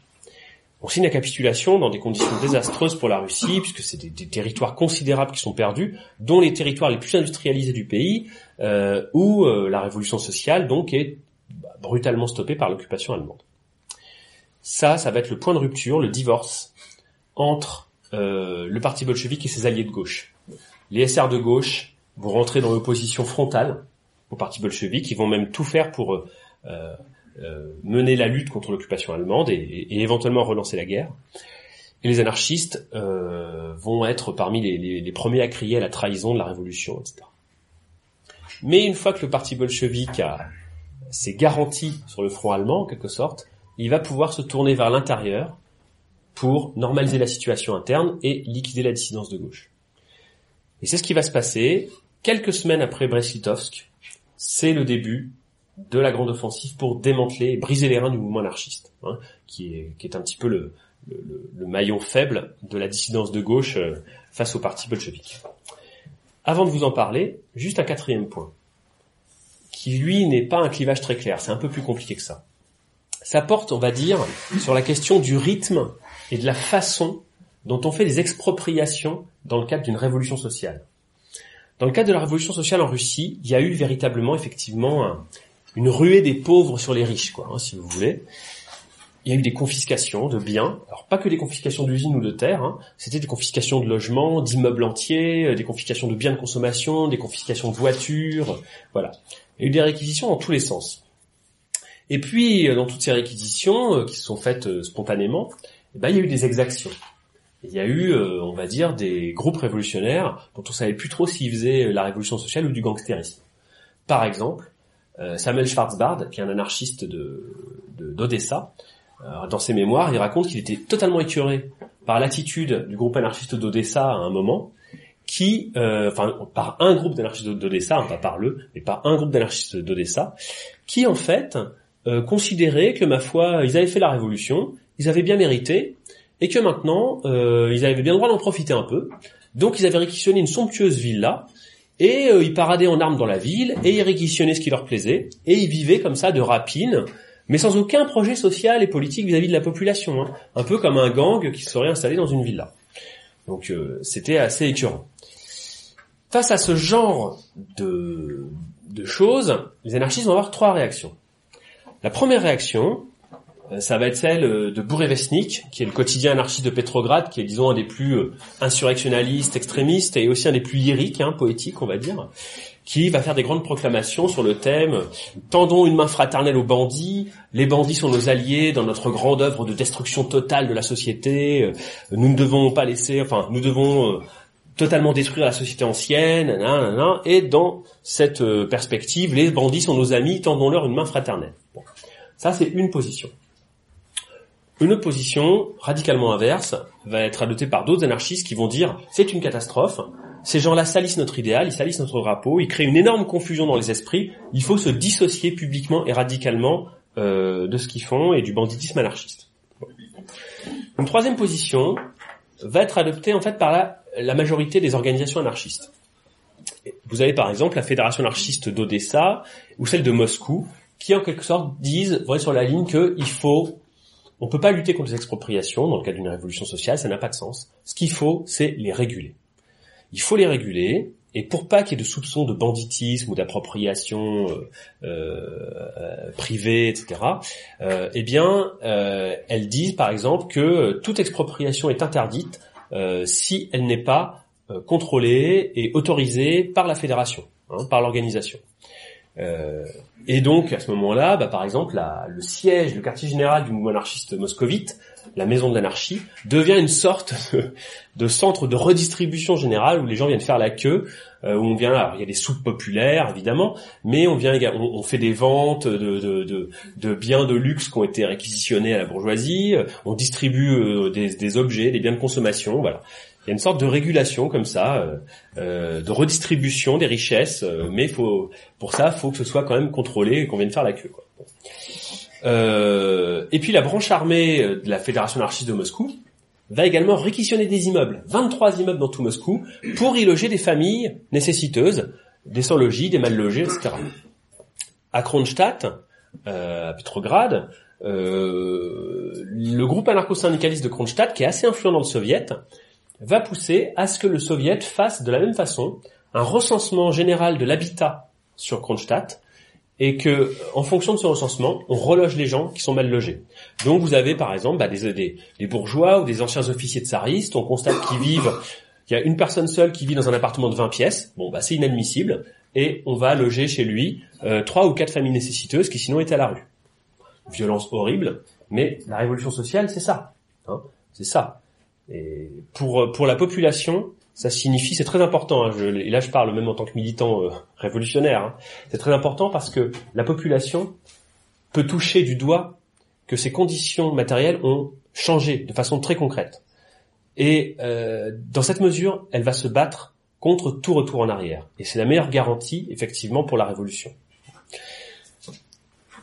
Cependant, euh, cette histoire de banditisme anarchiste, va pas se résoudre si facilement et le gouvernement bolchevique va utiliser en fait un petit peu ce talon d'Achille du mouvement anarchiste qui n'est pas totalement d'accord sur la façon de gérer cette histoire et il va utiliser ce talon d'Achille pour frapper très fort. Quand le gouvernement bolchevique décide de liquider le mouvement anarchiste, il fait au préalable une grande campagne de presse pour le discréditer sur le thème du banditisme il faut expliquer hein, à la base bolchevique, etc., pourquoi on va tourner à présent nos fusils contre ces alliés de la veille, qui ont été valeureux quand même dans la défense de la Révolution, contre Kornilov en octobre, etc. Il faut leur expliquer tout ça. Donc on fait une campagne de presse, on dénonce le banditisme anarchiste qu'il va falloir euh, liquider, etc., etc. Campagne de presse qui est relayée par les journaux mencheviques et, et SR. Hein.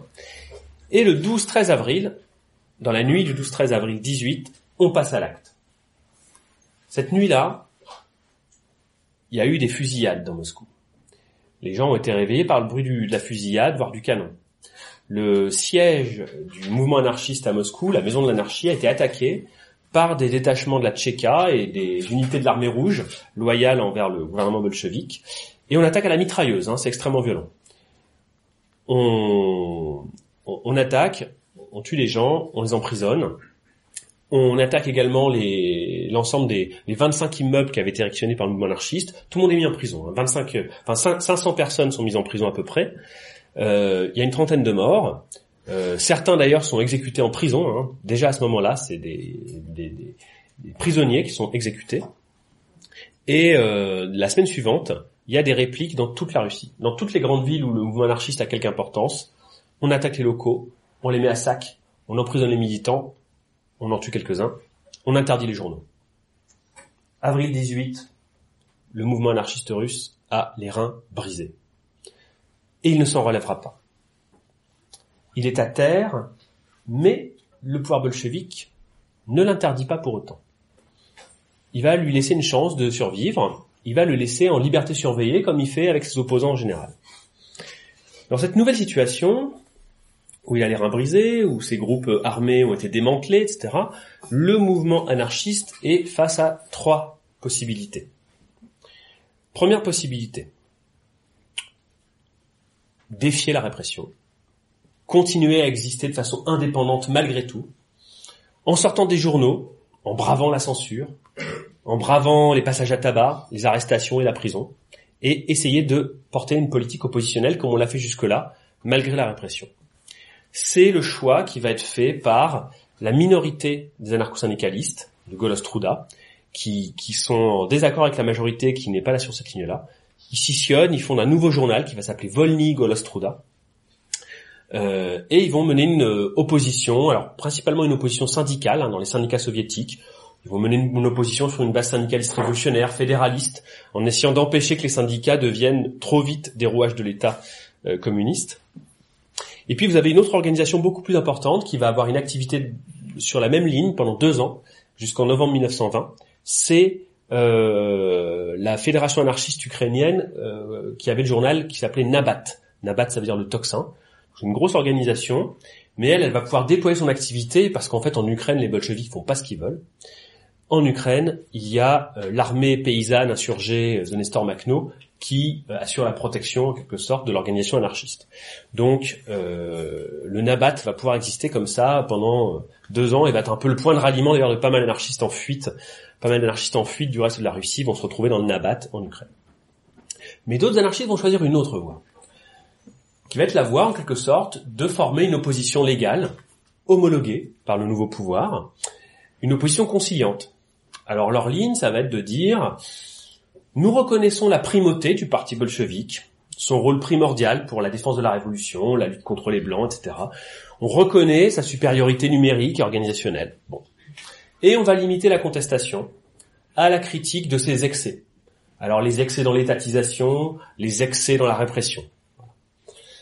Les gens qui vont faire ce choix, ça va être la majorité des anarcho-syndicalistes de, du Golostruda.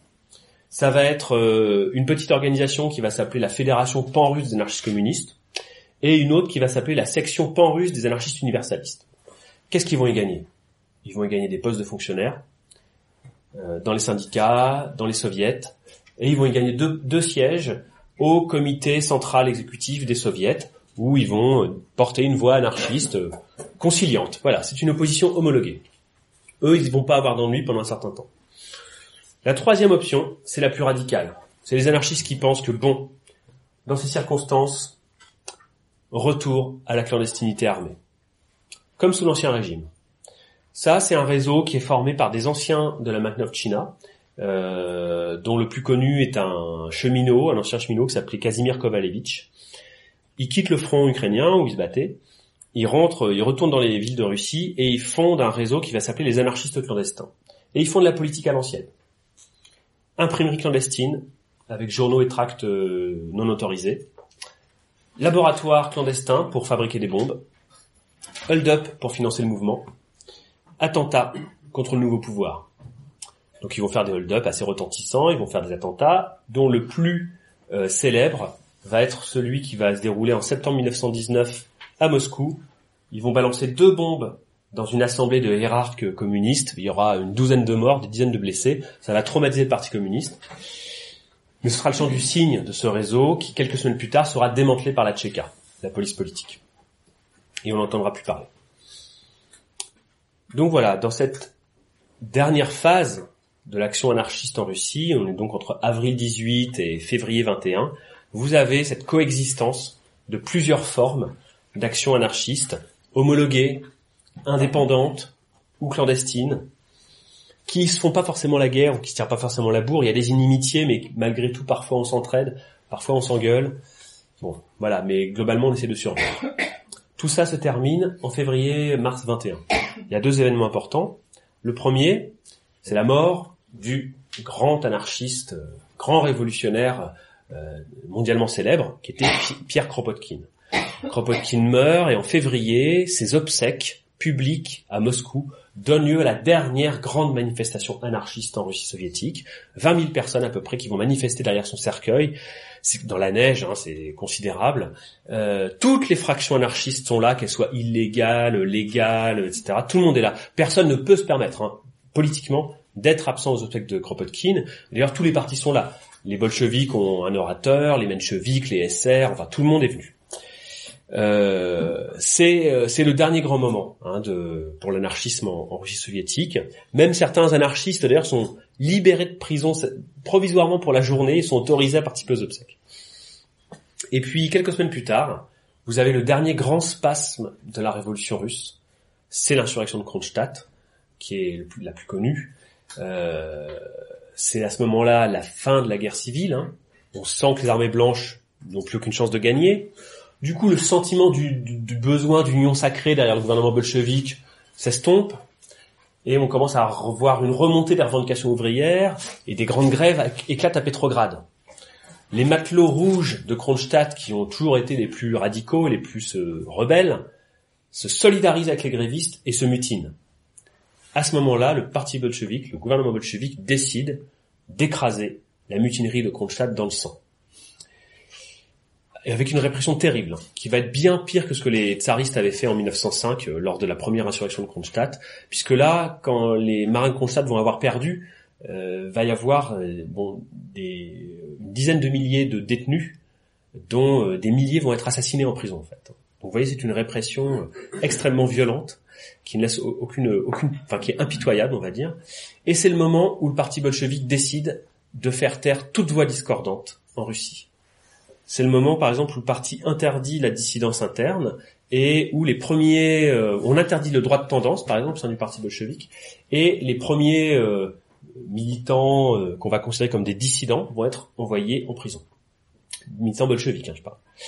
Quant aux anarchistes, eh bien, les anarchistes, l'opposition légale et conciliante, c'était, n'avait pas pu s'empêcher de témoigner sa solidarité avec Kronstadt, elle va le payer très cher puisqu'évidemment elle va être liquidée. Donc interdite, euh, organisation fermée, journaux interdits, etc. Ça va être pareil le, la, fermeture définitive de toute activité euh, anarchiste légale en Russie. Il y aura deux petites survivances. Le musée Kropotkin, bon voilà, quelques anarchistes au comité de gestion, pas un truc très dangereux. Et d'autre part, la librairie du Golostruda qui va exister jusqu'en 1929, qui font pas du tout une activité dangereuse puisqu'ils ils éditent les œuvres complètes de Bakounine. Pareil, c'est pas, c'est pas trop dangereux. Et donc cela, on va les laisser exister. Mais même en 1929, on fermera, on considérera que c'est trop dangereux de laisser, euh, de laisser ça exister. Voilà. C'est la fin de l'histoire. Euh, enfin, c'est la fin de la révolution russe du point de vue du mouvement anarchiste. Donc je vais m'arrêter là, parce que déjà j'ai parlé, j'ai parlé. Euh, 1h15, bon, voilà. J'ai parlé 1h15, donc ça suffit. Donc je m'arrête là. S'il y a des questions, des objections ou quoi, bah, le débat est ouvert. Euh, on peut parler de tout ça euh, et on peut parler, y compris si vous le voulez d'ailleurs, euh, des questions que qu'on peut se poser encore à 100 ans de distance, même si les conditions sociales historiques sont radicalement différentes bien sûr, mais des questions qu'on peut se poser en tant que révolutionnaire sur ce qui s'est passé dans tout ça. voilà, moi, quand j'ai travaillé sur ce dossier, personnellement, ça m'a posé plein de questions, ça m'a fait réfléchir sur plein de choses en tant que, révolutionnaire contemporain. Voilà, merci.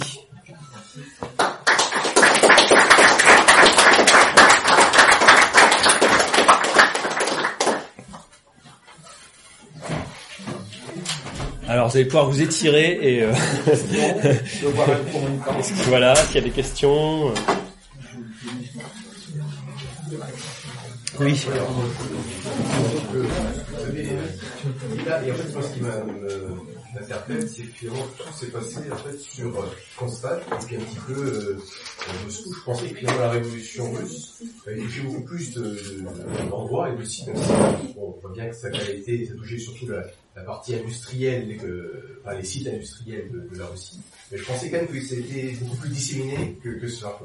Non, alors voilà, ça c'est ça c'est un travers du dossier d'Ael, c'est que comme c'est euh, fait sous forme de récit hein, par épisode, etc., avec en, mettant le projecteur sur le théâtre un peu central qui était comme Petrograd, on peut avoir parfois l'impression que euh, c'est pas grand-chose ailleurs, c'est faux. Enfin, on, on donne des coups de projecteur par moment ailleurs, euh, mais par exemple à Moscou, il y a deux capitales en Russie, hein. il y a Petrograd et Moscou en réalité. Moscou se passe énormément de choses, c'est extrêmement important.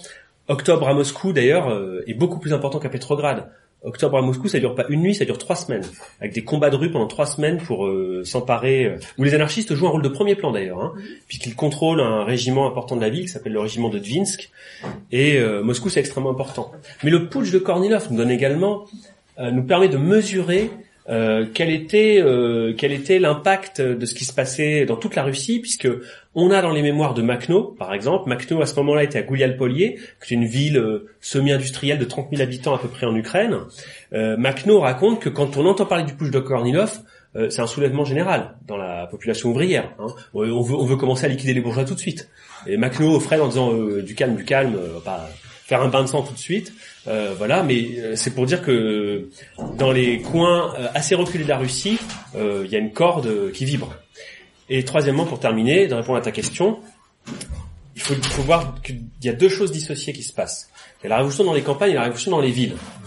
La révolution sociale dans les campagnes, elle se passe de façon assez déconnectée des événements des villes. La révolution sociale dans les campagnes, elle commence à peu près au mois de mai. Euh, et au mois de mai, en fait, les paysans en ont marre d'attendre parce qu'on n'arrête pas de leur dire ne vous inquiétez pas, on va convoquer une assemblée constituante qui va légiférer sur la nouvelle Russie, machin, et à ce moment-là, on parlera de la question de la réforme agraire. Sauf que les paysans ne peuvent pas attendre, ils en ont marre d'attendre, et à partir du mois de mai, ils font le partage sauvage des terres. Ils envahissent les grands domaines, ils commencent à faire flamber des manoirs, comme en 1905, ils se partagent les terres. Et ça, ça va aller crescendo jusqu'en octobre, et bien au-delà d'octobre, de façon déconnectée hein, de ce qui se passe dans les villes. Ça, c'est la révolution sociale dans les campagnes. Dans les villes, la révolution sociale prend l'aspect plutôt de la lutte euh, de classe euh, menée par les comités d'usine, où là, eh ben, c'est euh, la lutte entre le patronat qui licencie massivement et les comités d'usine qui étendent leurs prérogatives et étendent de plus en plus le contrôle ouvrier.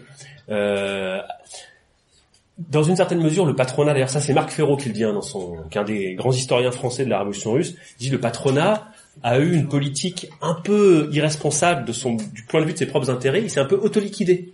Il été tellement démissionnaire finalement dans la gestion de l'économie qu'arrivé en octobre, euh, il était quasiment liquidé en fait le patronat et il avait plus de pouvoir déjà dans ses usines. Piotr Archinov dit quelque chose d'un peu similaire, donc ce, cet anarchiste russe dix ans après, en 1927, dira pour comprendre octobre, il faut bien se mettre dans la tête qu'en fait, en octobre, l'infrastructure économique du capitalisme était totalement bouleversée et révolutionnée. Il ne restait plus du capitalisme que la superstructure politique bourgeoise qu'il fallait balayer pour enlever la dernière entrave à la révolution sociale. Donc ces deux mouvements, euh, mais c'est bien des mouvements qui ont touché la Russie tout entière, jusqu'à Vladivostok, euh, la Sibérie, etc. Considérable. Les soviets, c'est toute la Russie. Voilà. Euh, je voudrais savoir plus quand il y a eu le livre de Stephen Courtois et euh, que Eric Odom en fait donc euh, commence à, à, jouer le rôle que ça a pu jouer euh, par rapport à l'oubli on va dire de toute l'histoire que tu racontes par exemple et euh, le rôle que ça a pu jouer pour enlever le terme de révolution, de laisser que le terme de push, par exemple, etc. Quand tu parles livre de Stéphane Courtois, tu parles de livre noir du communisme, c'est ça. Ouais. Euh, alors oui, bah ça c'est, je crois que le, le, livre est sorti en 97, hein, si je ne m'abuse, pour les 80 ans de la Révolution. Et le livre noir du communisme, pour ceux qui n'ont pas entendu parler, c'était une sorte de somme euh, assez, assez volumineuse. Stéphane Courtois en était l'orchestrateur, mais il n'était pas seul dedans, et euh, qui a tendu en fait c'est un, un livre assez ahistorique, hein, à vrai dire, dans sa, dans sa conception même, puisqu'il a tendu à faire une sorte d'analyse globale des crimes du communisme. Donc en fait, c'était le communisme vu uniquement sous l'aspect euh, criminogène, voilà, avec 80 millions de morts, puisque c'est après c'est le chiffre qui ressortait en permanence, 80 millions de morts, et en fait une, une analyse du communisme pris comme une globalité.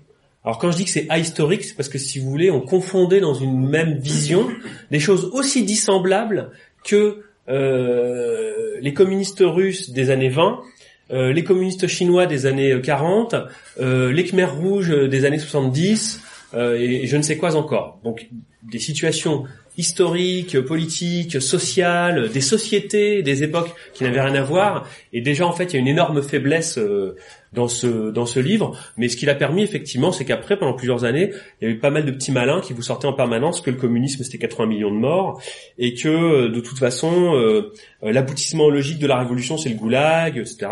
Euh, quelqu'un comme euh, quelqu'un comme François Furet, par exemple, un historien qui est mort il y a quelques années, lui, il allait encore plus loin puisqu'il disait qu'il y avait un continuum depuis la Révolution française jusqu'au Goulag et que en fait euh, tout ça était déjà contenu euh, en fait dans la Révolution française. Tout ça, évidemment, pour euh, pour euh, pour moi et enfin pour, pour les gens de gauche en général d'ailleurs, c'est une vision complètement ahistorique et polémique. Euh, ça ne permet pas du tout de rendre compte et de comprendre ce qui s'est passé en Russie euh, en 1917 et dans les années 20.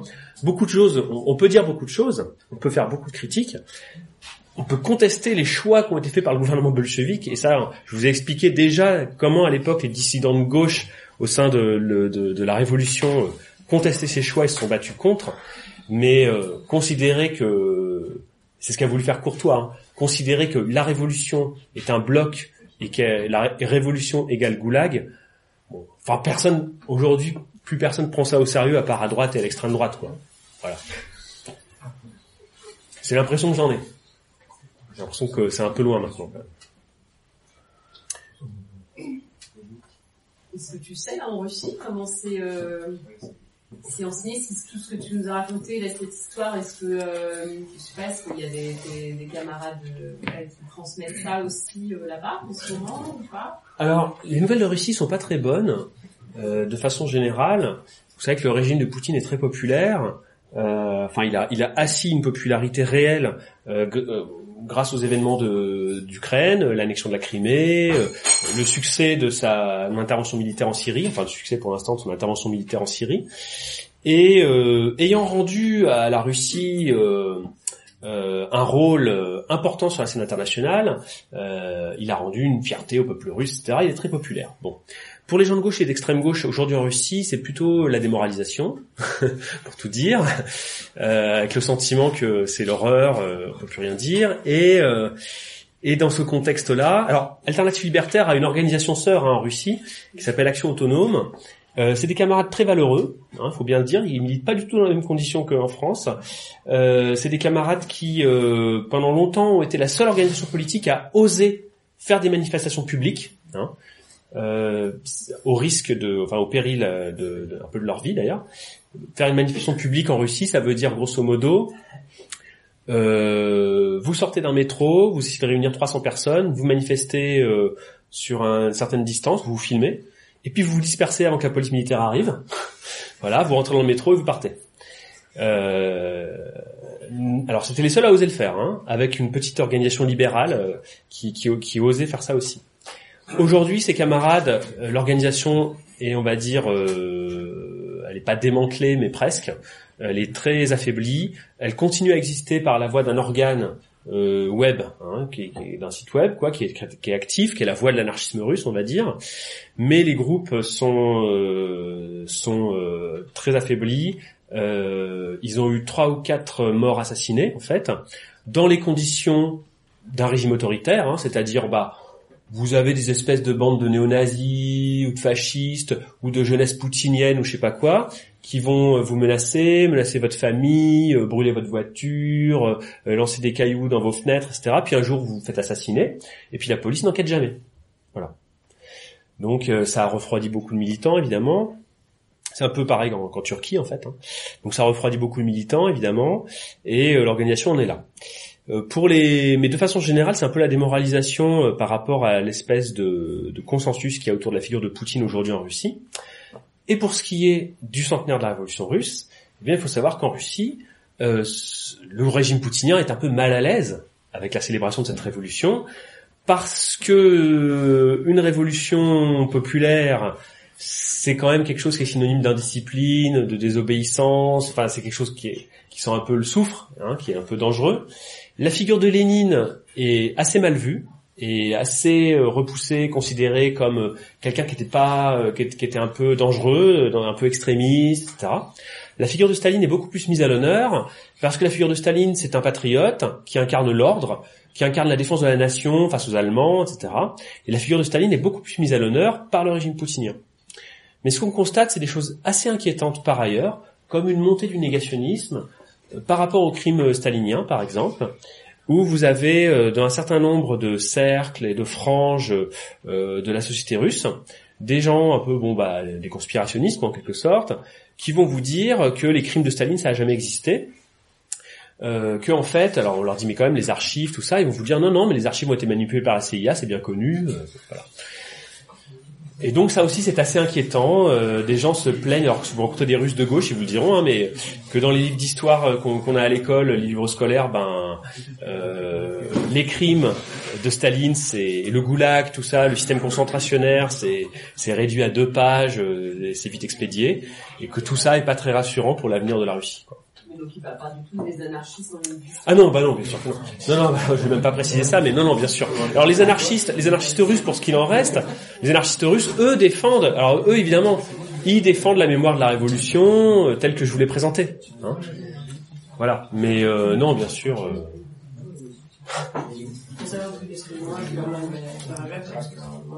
Alors attends, est-ce que quelqu'un avait levé le doigt là, là Oui. Ouais, moi, ce que je voulais savoir, c'était si, euh, comment dire, si, euh, comment dire, si les, euh, si ce qui s'est passé en Russie, ça a été, euh, comment, comment, comment, comment les anarchistes ont réussi à, est-ce qu'ils en ont pris des, je vais y arriver, des conclusions organisationnellement, etc.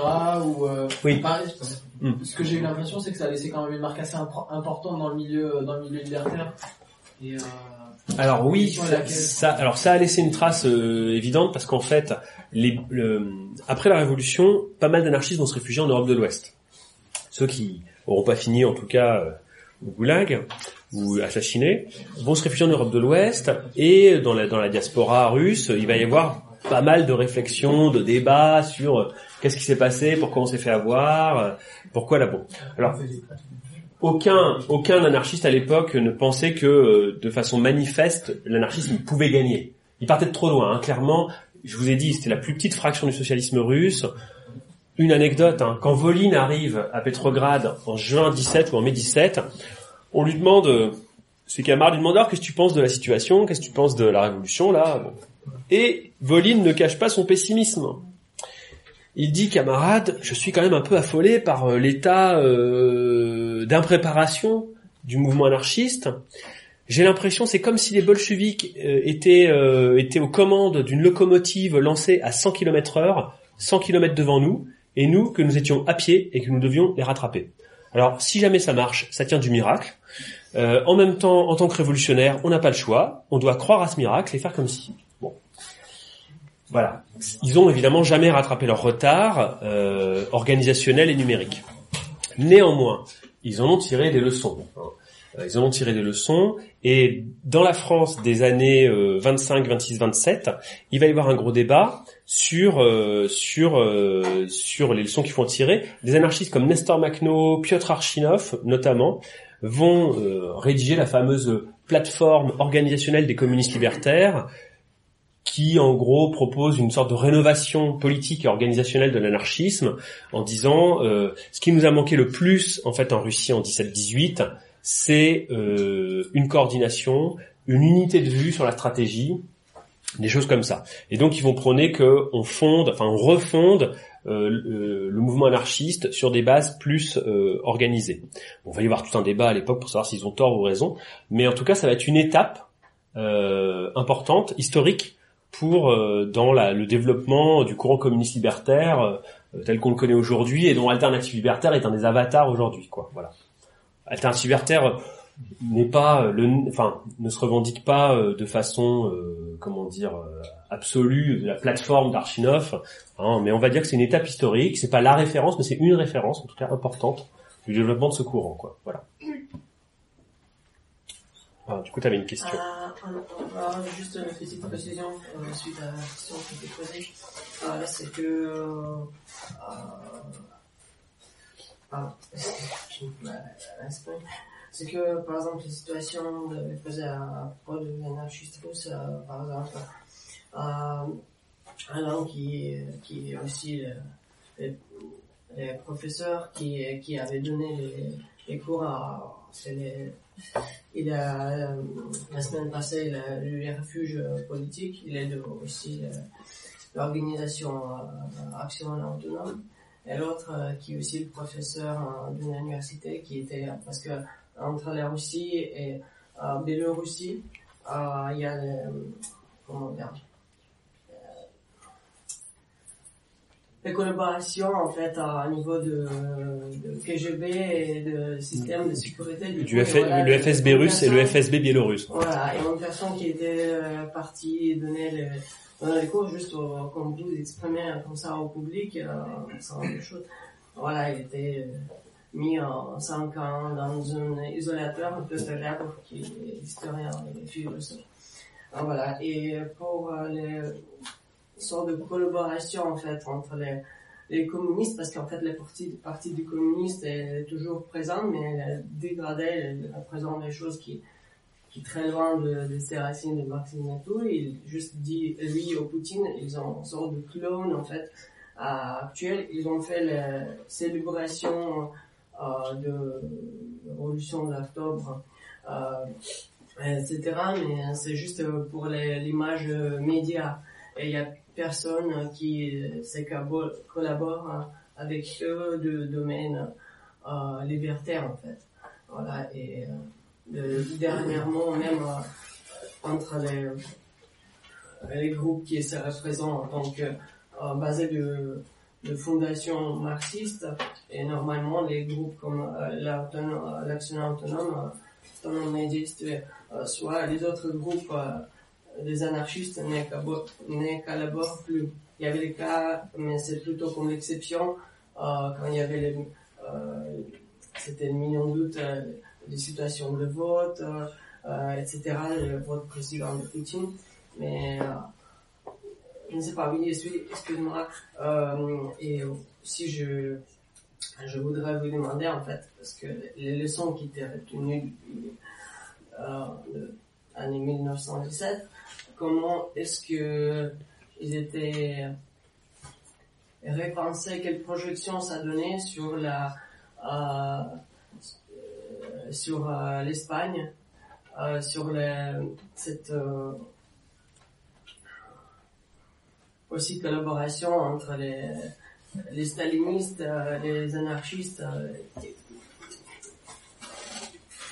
je sais pas, je, je sais pas sûr, mais pourquoi la situation, pas pourquoi, mais comment ça se fait que la situation encore se répétait et on a tombé encore sur le même, euh, Alors, le même alors, est-ce que, est-ce que je peux commander une bière au bar? Oui. Alors, la, situ- la situation entre l'Espagne révolutionnaire de 1936 et la Russie de 1917 est quand même radicalement différente. hein. Euh, alors, je vous invite d'ailleurs à acheter un œil à un livre qui fait des, comparaisons qui sont qui sont int- intéressantes aussi par rapport à ça. C'est le livre de René Berthier qui s'appelle euh, Octobre 17, le thermidor de la révolution russe. Euh, où il compare en fait l'action du parti bolchevique. Donc il prend il prend deux forces hégémoniques hein, dans chacune des, de ces circonstances. Euh, celle-là là. il prend deux forces qui étaient hégémoniques. En Russie 17, c'est le parti bolchevique. En Espagne 36, c'est les anarcho-syndicalistes de la CNTFA qui sont hégémoniques. Il compare ce qu'ils ont fait dans la révolution en termes d'organisation de la production, de la distribution, du ravitaillement, etc. Alors évidemment, euh, lui, il, il dit bon, c'est les anarcho-syndicalistes ont été dix fois plus efficaces, quoi. Il n'y a pas eu de famine, euh, ils ont réussi à maintenir la production, ils ont réussi à, assurer l'approvisionnement, ils ont ils ont réussi en fait, euh, d'un point de vue économique, euh, ils ont euh, assuré, euh, enfin la révolution sociale qui a eu lieu en Espagne, elle a été gérée euh, de façon euh, sans comparaison euh, beaucoup plus efficace qu'en Russie soviétique où ça a très vite tourné au chaos total et à la, famine. Euh, maintenant, pourquoi ils se sont fait avoir? Bah là, par contre, c'est des raisons très différentes.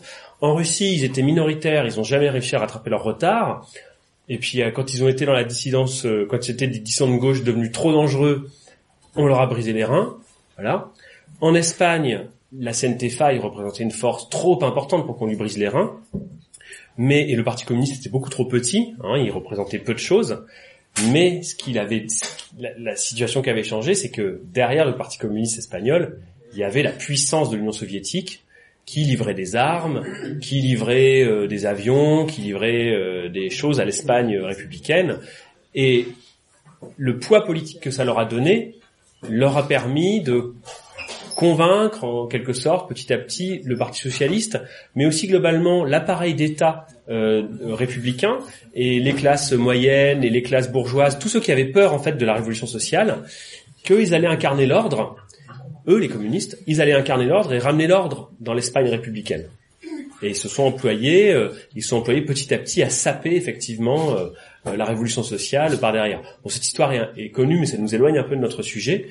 Et euh, on peut pas dire que les anarcho-syndicalistes euh, ont perdu hein, en Espagne. Euh, à la fin, d'ailleurs, vous savez, en, en 39, ils ont liquidé les communistes. En fait, il y a eu une, il y a eu une vengeance, une vengeance finale juste avant que Franco arrive, où le, le, la CNTFA s'est vengée à liquider tous les officiers communistes à Madrid, quoi. Mais c'est la guerre plus généralement qui a, qui a été perdue, quoi. Voilà. Enfin là, c'est vraiment un autre sujet. quand même. C'est des situations historiques vraiment différentes. Ah pardon, excuse-moi. Est-ce qu'il y a des éléments qui auraient pu permettre la poursuite du mouvement anarchiste, anarchiste en Russie? Est-ce que des éléments auraient pu le permettre? Ouais. Après 21, tu peux dire? Que 21, même avant, pour éviter la trahison de Chine, Qu'est-ce qui aurait pu le permettre? Bah, Ce qui aurait pu le permettre, ça, ça c'est bon la leçon donc que tiraient les, les Archinov, Makhno et les communistes libertaires euh, de- des années 25, 26, 27, hein, c'est que en fait, si euh, les anarchistes avaient euh, été euh, dès le départ avec une organisation euh, fédérée sur l'ensemble de la Russie, euh, avec des moyens d'action, de propagande, etc. Bon bah déjà ils seraient pas partis d'aussi loin. Mais ça en fait c'est- ça veut dire qu'il faut pas attendre le dernier moment pour s'organiser. En fait, faut le faire avant. Si tu attends la révolution pour t'organiser, en général tu te fais avoir par ceux qui le sont déjà.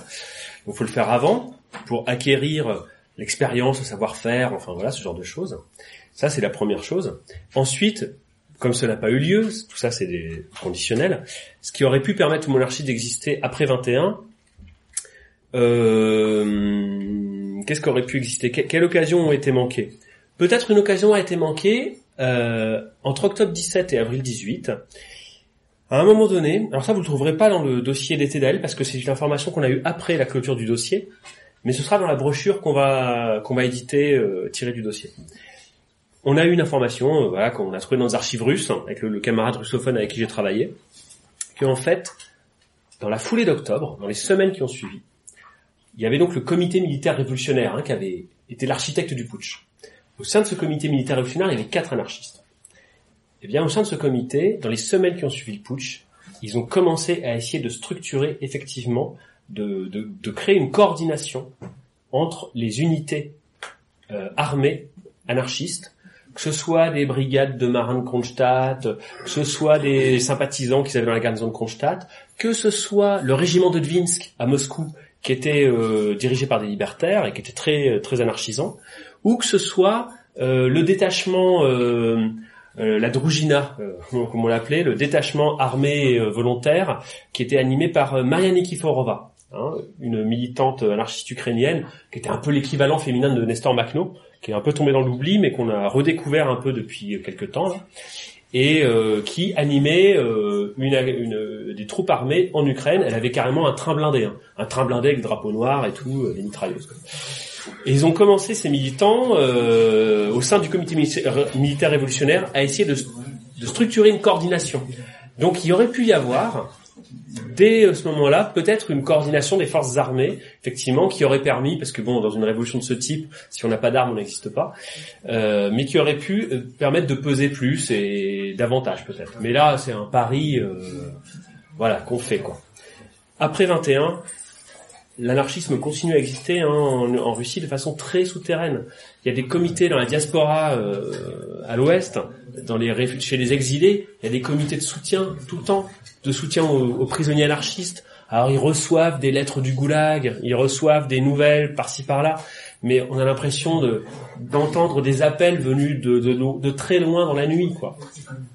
Il n'y a plus aucun espace possible pour pour exister euh, face à la répression. quoi. Voilà. Autre, oui. Euh, Annika, à la fin, tu disais que euh, lors de la constitution du dossier, ça posé des questions euh, par rapport à la situation actuelle. du coup, ça, enfin, la situation actuelle ou la suite euh, de l'histoire. Et du coup, c'était euh, quels échos tu verrais et euh, quelles, euh, je sais pas, quelles questions, quelles euh, leçons en tirer. Alors euh, par rapport à la situation actuelle, je sais pas parce que c'est vraiment tellement différent. euh, la situation, euh, les structures sociales, économiques de la société sont même tellement différentes. Malgré tout, il y a quand même quelques questions euh, que je me suis posées en voyant que les anarchistes de l'époque ne les avaient pas résolues. hein. Alors par exemple, euh, il y a quelque chose qu'on mesure mal, mais il faut bien comprendre que la situation économique de la Russie à partir de 17, elle est vraiment totalement désastreuse et que ça va aller de mal en pis, en fait. Ça va aller de mal en pis, et à partir de 18, il y a un écroulement euh, de, la production industrielle qui va euh, quasiment faire disparaître la classe ouvrière. C'est vraiment une classe qui est réduite drastiquement en 1918. Poutilov en 1918, par exemple, euh, dès, mars, je crois, sur 30 000 ouvriers, il y en a 10 000 qui s'engagent dans l'armée rouge qui partent sur le front parce qu'il y a plus de, y a plus de boulot. Il y a plus de combustible, il y a plus de matières premières, il y a plus de pièces détachées. C'est vraiment, euh, c'est vraiment l'industrie tourne en sous régime. Tout le monde est au chômage technique. Et ça, ça pose une question qui est qu'en fait, bah, tous les débats entre anarchistes, SR, bolcheviques sur les comités d'usine, le contrôle de la production, tout ça devient un peu vain à partir du moment où tout le monde est au chômage technique. Il y a, un vrai problème par rapport à ça à partir du moment où la classe ouvrière disparaît, quoi. Et, les gens retournent à la campagne euh, parce qu'il n'y a plus rien à bouffer. Petrograd est une ville qui en deux ans perd trois quarts de sa population. Les gens, il n'y a plus rien. Les gens, ils cassent des maisons pour récupérer du bois pour se chauffer. euh, Il n'y a plus rien. On, revient à des formes d'économie basiques de troc. Euh, les ouvriers se retrouvant l'arme au pied à l'usine, en chômage technique, et comme il n'y a plus rien à bouffer, qu'est-ce qu'ils font? Ils pillent les usines. Donc on détruit, y compris l'outil de travail, on pille les usines, et on va à la campagne pour essayer d'échanger des outils, des trucs comme ça avec les paysans pour avoir à bouffer. Et on rentre après à Petrograd avec des sacs, on appelle ça des besaciers en fait. Ils rentrent, ils rentraient après avec des besaces, il y en avait des milliers comme ça. Ils rentraient avec des besaces et ils faisaient du marché noir pour euh, pour essayer de revendre des trucs à bouffer dans la ville. Donc on, est, on revenait à, des, à une situation économique euh, vraiment de troc, un truc vraiment désastreux. Et dans ce contexte-là, eh bien, aussi bien les bolcheviks que les anarchistes, que les SR, tout le monde était un peu désarmé, quoi. Et c'est pour ça que je suis très prudent par rapport au, au mot d'ordre, euh, parce que nous, évidemment, à 100 ans de distance, on va dire, ah, bah, les anarchistes, ils disaient socialisation, autogestion, ils avaient raison. Ils avaient raison dans l'absolu. On est d'accord. Le problème, c'est que, en soi, l'autogestion ne constitue pas une formule magique pour relancer la production quand elle est arrivée à ce niveau de désastre. Vous voyez? Alors, je dis pas non plus que la solution prônée par les, enfin, qui a été choisie par les communistes était meilleure, hein, parce que les communistes, eux, Trotsky et Lénine, ils ont considéré qu'en fait, dans ces circonstances, il était légitime d'instaurer la terreur contre les ouvriers pour les obliger à travailler. Et donc, ça a été euh, la phase euh, de militarisation des usines par Trotsky, où on a décrété que tout ouvrier au travail était considéré comme un soldat mobilisé, tout acte de grève était considéré comme une mutinerie, et donc passible de la peine de mort. Et donc il y a eu plein de gens qui ont été fusillés pour l'exemple, euh, pendus, tout ce qu'on veut, euh, pour faire peur aux autres et obliger les ouvriers à travailler avec un fusil dans le dos. Hein. voilà, donc ça c'est la solution qu'ils ont choisie pour redresser la production. Évidemment ça paraît ignoble. Les anarchistes prenaient autre chose. Ils prenaient, euh, eux, ils disaient qu'il fallait avoir confiance dans la classe ouvrière pour redresser la production, et donc ils prenaient l'autogestion, mais en fait on ne sait pas si ça aurait marché. Voilà, ça on n'en sait rien. Et pour tout dire, on a quelques, on a quelques indices nous permettant de penser que c'était pas si évident. C'est que en, à Petrograd en 17, euh, avant, avant octobre, hein, euh, les quelques cas où les comités d'usine ont relancé la, enfin, ont mis la main sur l'outil de travail, ça s'est pas forcément bien passé. Pour plusieurs raisons. Euh, D'abord parce qu'il y avait une, il y avait une fuite des cerveaux, c'est-à-dire en gros les ingénieurs, tout ça. Et dans un certain nombre de cas, les ouvriers euh, étaient démunis euh, pour faire tourner l'usine s'il n'y avait pas les ingénieurs. Voilà, ça c'est un problème réel. Et euh, deuxièmement, euh, quand il n'y a plus de ravitaillement, plus de combustible, plus de matières premières, eh ben euh, l'autogestion, euh, elle se transforme en, enfin, elle reste dans le marasme, mais elle permet pas de, de sortir l'usine du problème. Donc euh, c'est aussi pour ça d'ailleurs que le mot d'ordre autogestionnaire des anarchistes est, a pas forcément, a pas forcément marché comme il aurait pu quoi à ce moment-là. Ça c'est une des questions que je me suis posée. Hein. Moi par exemple en étudiant le dossier, je me suis dit ah ouais. euh, voilà, rien n'est tout blanc, rien n'est tout noir. euh, ça nous permet de comprendre aussi euh, dans quelle situation d'angoisse ont pu se trouver les militants de l'époque. un autre truc qui m'a fait réfléchir, c'est la question bah, justement de ces ingénieurs qui fuient, la fuite des cerveaux.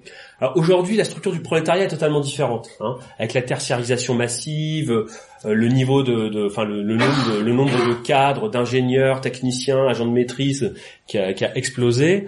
Euh, la situation est complètement différente. Et puis même d'ailleurs, euh, globalement, dans la classe ouvrière française, quand même beaucoup d'ouvriers aujourd'hui sont des opérateurs sur commande numérique. hein. en réalité, ils touchent plus, touchent plus un outil quoi. Euh, c'est les machines-outils qui font le, le boulot quoi. Donc on est dans une situation complètement différente. Mais à l'époque, la fuite des cerveaux, ça a été un problème qui s'est posé aussi bien au pouvoir bolchevique qu'aux anarchistes eux-mêmes. Il y a un débat comme ça qui est au troisième ou quatrième congrès des, des soviets, ou alors c'est au comité central, c'est au comité central exécutif des soviets, pardon, où il y a un débat sur bon qu'est-ce qu'il faut faire pour ramener ces ingénieurs dont on a besoin, parce qu'on a besoin de leur savoir technologique, en fait, on n'arrive pas sans eux. Qu'est-ce qu'il faut faire pour les ramener à l'usine? Et euh, alors les bolcheviks, eux, leur ligne, c'est de dire bon bah il faut ramener les spécialistes bourgeois, ils les appellent comme ça. Les spécialistes bourgeois, il faut les ramener à l'usine en les intéressant et donc en leur donnant euh, des euh, salaires. euh, enfin, il y avait, y avait pas à ce moment-là, on avait supprimé les salaires, mais il y avait des cartes de ravitaillement et donc on, devait leur donner des cartes de ravitaillement supérieures. Bon. Et donc il y a une réaction très intéressante d'Alexandre Gay, l'anarchiste euh, dont je vous parlais tout à l'heure, qui s'insurge et qui dit mais attendez, c'est pas possible, on va pas rétablir la hiérarchie comme ça euh, euh, dans les usines, euh, euh, c'est complètement contraire aux valeurs révolutionnaires. Ce qu'il faut faire, c'est ramener les ingénieurs dans les usines à la pointe des baïonnettes et avec un pistolet sur la tempe, on les oblige à nous livrer leur technologie. Vision un peu brutale et un peu fruste, quoi, pour tout dire, de comment régler ce problème.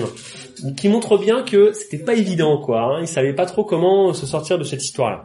Bon, mais je, je pense qu'aujourd'hui, ce, ce serait plus dans ces termes que la, la question se poserait, en fait, vu la structure du prolétariat aujourd'hui. quoi. Euh, autre, autre question? Camarade au fond. Vous avez fui, euh, le... Camarade au fond qui lève la main. Ouais. Les, les comités d'usine, est-ce que c'est les, les conseils ouvriers C'est la même chose Oui, tu peux tout à fait assimiler ça, les conseils ouvriers. Si tu considères que les soviets sont des petits parlements ouvriers, et les, les, comités d'usine étaient, c'était vraiment exclusivement euh, des, des organes revendicatifs, d'action directe, etc. Donc ça s'assimile plutôt à des conseils ouvriers. La deuxième question, est-ce que ça t'arrive de, de débattre de ça euh, avec des, des militants trotskistes c'est pas toujours facile.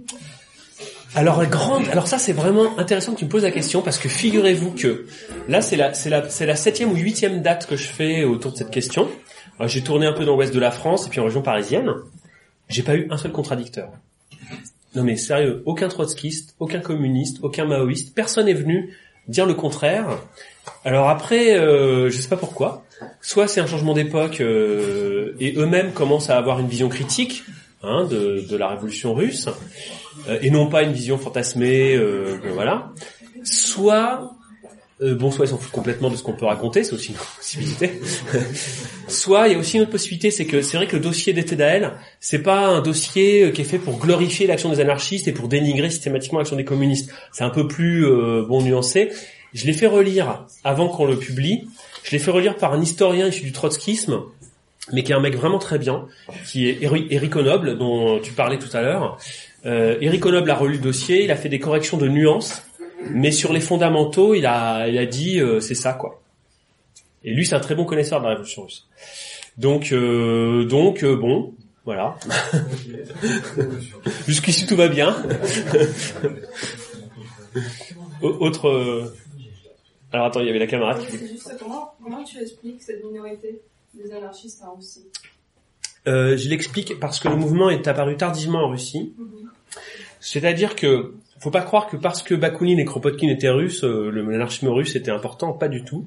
L'anarchisme russe est né vers 1903-1904, c'est-à-dire 25 ans après son émergence à l'ouest de l'Europe. Et il est apparu donc euh, progressivement. Euh, et puis d'un seul coup, il y a la révolution de 1905 qui lui tombe dessus. Et là, il va connaître une croissance exponentielle, mais euh, qui va être très majoritairement euh, sur une ligne insurrectionnaliste à tout va, assez suicidaire. Alors, je m'explique. Euh, la ligne insurrectionnaliste des anarchistes en 1905-1906 peut vraiment se concevoir comme quelque chose qui est dans la queue de comète de la révolution et comme quelque chose de relativement désespéré. Il pratiquait l'action armée et il pratiquait le terrorisme. Bon, mais ça, en fait, à l'époque, tous les socialistes pratiquaient le terrorisme, donc c'est pas un problème. Hein. Face au régime tsariste, tout le monde faisait des attentats, il n'y a pas de souci. Simplement, il ne faisait pas de la même façon. Le Parti socialiste révolutionnaire, qui était le grand parti, qui avait donc l'organisation de combat, qui a assassiné le premier ministre Plévé, qui a assassiné le grand-duc Serge, etc. Eh bien, le Parti socialiste révolutionnaire, il avait une méthode. Les groupes d'action armés, ils ciblaient, enfin, ils ciblaient d'abord la personne qu'ils voulaient abattre. Le comité central autorisait euh, l'assassinat. On faisait l'assassinat. Alors, c'était souvent au, prix du sacrifice de la vie des militants qui le faisaient, hein, mais c'était une période d'exaltation. Euh, il y avait un martyrologe long comme le bras. Et après avoir assassiné le gouverneur ou le général ou quoi, eh bien, on faisait de la politique avec ça, c'est-à-dire que on disait voilà, euh, on a éliminé l'agent du régime, vive la révolution. Les anarchistes, ils avaient une autre façon de pratiquer le terrorisme. Beaucoup d'anarchistes étaient des gens issus du Bund. Le Bund, c'était le Parti socialiste juif. hein. C'était beaucoup de gens issus du Bund ou issus euh, du, Parti socialiste révolutionnaire, mais qui en fait en avaient marre d'attendre des autorisations et qui voulaient faire des attentats à tout va. Et eux, ils pratiquaient ce qui s'appelait le terrorisme bias motif. Bias motif, c'est le, terrorisme sans motif. Ça veut dire quoi? Ça veut dire qu'on va tuer à l'aveuglette parce que aucun bourgeois n'est innocent. Donc on va lancer des bombes dans les cafés, dans les théâtres, dans les restaurants pour tuer les riches. Parce que plus on en tuera, plus ça va réveiller le peuple. En réalité, ça s'est transformé un peu dans une fuite en avant, une sorte de vendetta euh, sans fin, quoi. Euh, on estime que, euh, on estime qu'entre 1905 et 1914, euh, c'est à peu- il y a quasiment une petite guerre sociale en Russie, hein, entre les révolutionnaires et la police. 4000 morts de chaque côté. Hein. 4000 morts chez euh, les agents du régime, euh, les, bourgeois, etc. 4000 morts chez les révolutionnaires. C'est considérable hein, en 10 ans. C'est quasiment une petite guerre sociale. Les anarchistes vont être à fond là-dedans, mais politiquement, c'est quand même, c'était pas suffisant quoi. Et le mouvement été dès 1908, il était démantelé quoi. Ça s'est traduit uniquement par euh, bon du martyrologe sans fin, genre à glorifier l'action de façon assez lyrique, hein, voilà. Mais euh, des tas de militants arrêtés, pendus, euh, et assez rapidement, le mouvement anarchiste n'existait plus qu'en exil à l'Ouest, et c'était terminé. Alors néanmoins, il y a eu, il y a eu euh, à la même époque où tu avais cette, cette espèce de vague du terrorisme euh, sans motif, il y a eu également un autre type d'organisation qui s'est créé, c'était l'anarcho-syndicalisme. Ça, c'est pas très connu, mais en fait, l'anarcho-syndicalisme a été inventé en Russie, enfin en Ukraine plus précisément, vers 1905-1907, par des militants comme euh, Novomirsky ou Sandomirsky, qui ont créé les premiers syndicats euh, alors sur le modèle français, hein, c'était à la française. hein. Donc c'était sur le modèle de la CGT française, euh, donc des syndicats sur la ligne syndicaliste révolutionnaire, avec la pratique du sabotage, du boycottage, de la grève, donc les tactiques françaises, et euh, en même temps avec un flingue jamais trop loin quand même, parce que c'est la Russie. Et donc euh, même quand on faisait de l'action ouvrière revendicative normale, il fallait faire de l'autodéfense. Sinon, on avait des espèces de nervis. Ça s'appelait les sangs noirs. Les sangs noirs, c'était une sorte de groupe préfasciste qui glorifiait Dieu, le tsar, la, la Russie, et qui venait assassiner les militants. quoi, voilà. Donc il fallait se défendre, euh, et le flingue était jamais très loin. Mais c'est eux qui ont inventé le mot anarcho-syndicalisme à l'époque. Eux aussi ont été éradiqués, faut pas se faire d'illusions. Mais euh, il y, avait déjà, en fait, quand est survenue la révolution de 17, ces deux traditions ont ressurgi, hein, comme je vous l'ai dit tout à l'heure. La ligne insurrectionnaliste, mais quand même un peu assagie, Hein, on faisait plus du terrorisme euh, sans motif, mais avec un certain goût quand même pour la terreur rouge. Euh, Les anarchistes ont participé à la terreur euh, populaire, il n'y a aucun problème là-dessus. Ils n'ont pas attendu la Tchéka. Euh, et puis en même temps, les anarcho-syndicalistes qui étaient plus sur une pratique euh, ouvrière, d'action directe, euh, moins sanguinaire, on va dire quoi. Voilà. Est-ce que tu peux nous parler, de, en tant qu'historien, de euh, l'école totalitarienne? L'école quoi? Totalitarienne, donc euh, l'histoire. Alors bon, C'est-à-dire le communisme, c'est directement la révolution russe, tout court, c'est considéré comme un totalitarisme avec le nazisme, etc. Et donc, euh, comment, euh, comment est apparu ce genre de, de phénomène? Je trouve assez énorme et qui est beaucoup trop ensuite apparemment dans, d'histoire, la façon dont, euh, même maintenant, de la dans. Alors, bon, faut savoir que je suis pas du tout historien, en fait, déjà, pour commencer. je suis pas historien, je suis un militant, hein, mais je fais d'histoire en, en amateur éclairé, on va dire. Euh, l'école totalitarienne, en fait, ça veut dire quoi? C'est une école historiographique qui est apparue dès les années 30, en fait, euh, en- enfin, qui s'est stabilisée dans les années 50, hein, euh, telle qu'on la connaît par la suite et euh, qui en fait considère, c'est pareil, c'est une approche assez ahistorique des choses, euh, mais qui est pas non plus dénuée, franchement, qui est pas non plus dénuée par ailleurs d'intérêt. Elle dit des choses parfois euh, qui méritent d'être écoutées, mais qui va qui va en fait considérer qu'on peut analyser les régimes euh, non pas en fonction de leurs euh, conditions, euh, je schématise, hein, non pas en fonction de leurs conditions historiques, sociales, politiques de formation, mais uniquement de leurs aspects extérieurs et principalement répressifs. Donc, dans cette mesure-là, par exemple, vous allez considérer que le nazisme et le stalinisme, c'est pareil, puisque c'est un parti-État unique, avec embrigadement de la jeunesse, enrôlement de la population, tout un tas de critères comme ça. Euh, voilà. Alors, là où c'est un peu ahistorique, c'est parce qu'on compare des phénomènes qui sont qui trouvent leurs racines et, et leur expression dans des lieux, des, conditions totalement différentes. Euh, en même temps, là où c'est pas complètement improbable et pas complètement euh, inutile, c'est que ça fournit quand même aussi des outils euh, d'analyse, euh, et des outils de ouais d'analyse pas inintéressants.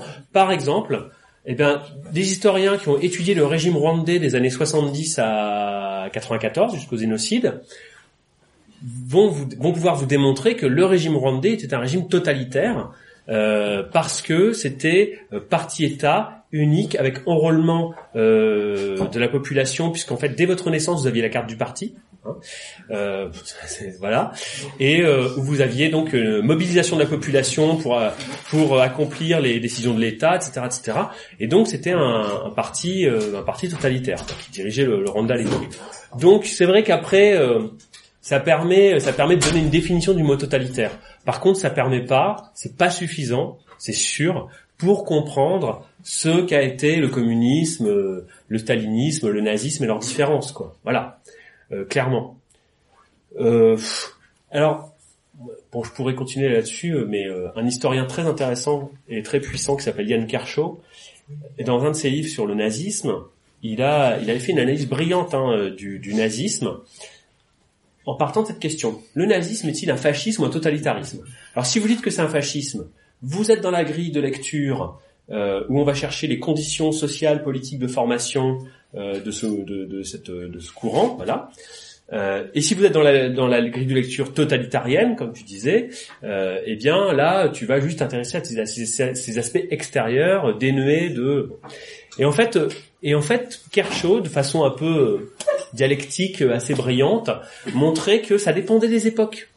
Qu'à l'époque de sa formation, le nazisme était un fascisme, de la même façon que le fascisme mussolinien, par exemple, où on retrouvait les mêmes critères, les mêmes influences, le grand patronat qui finance, euh, le rôle des milices euh, nazies pour briser les grèves, etc., ce genre de trucs, de, contre-révolution contre la euh, ouvrière, quoi.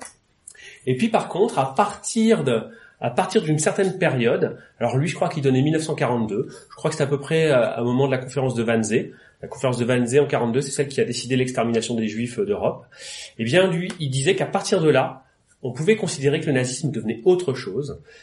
Euh, Et, donc la- l'analyse totalitariste, euh, totalitarienne était pertinente parce que le nazisme perdait toute rationalité et partait dans une fuite en avant génocidaire, délirante, qui n'avait plus aucun rapport avec les données économiques, sociales, politiques. voilà.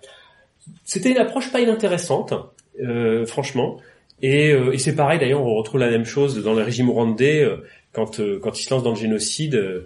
c'est une fuite en avant qui n'a aucun rapport avec euh, aucun rapport avec les, les données économiques, sociales, les rapports de force. C'est complètement délirant, même du point de vue de la défense de- du maintien du régime. Quoi. C'est c'est vraiment de la haine à l'état pur qui guide et qui devient le qui devient le, le seul le seul fil conducteur du régime. Quoi. Voilà ce que je peux dire sur l'école totalitarienne. Après, voilà, je suis pas du tout un spécialiste euh, de ça. Quoi. c'est 10h30. Il y a un très bon petit livre pour ceux qui pensaient, qui, ceux, tout à qui parlait de la avait entre la Biélorussie et le KGB. C'est un petit bouquin qui s'appelle Sur la route de Magadan, qui était tiré à compte d'auteur et qu'on a la griffe. C'est les anarchistes euh, biélorusses qui ont été livrés à la Russie par, euh, les Biélorusses et qui ont fini à Magadan. C'est très très intéressant. Un dernier mot Quelqu'un Ouais, C'était un très très bon débat. C'était un très très bon. Bon. Bon bah écoutez voilà, j'espère que ça vous a intéressé. Euh, si vous voulez en savoir plus, le dossier euh, est, est toujours là, mais euh, il en reste plus beaucoup. Voilà, je vous le dis tout de suite. mais on le ressortira en brochure plus tard. Ouais, faut le ressortir. On l'a plus avec. Oh, on le, on le ressort. Oui, vous l'avez plus, ouais. Ouais, bien sûr. Alors voilà, t'as bien fait de te jeter dessus.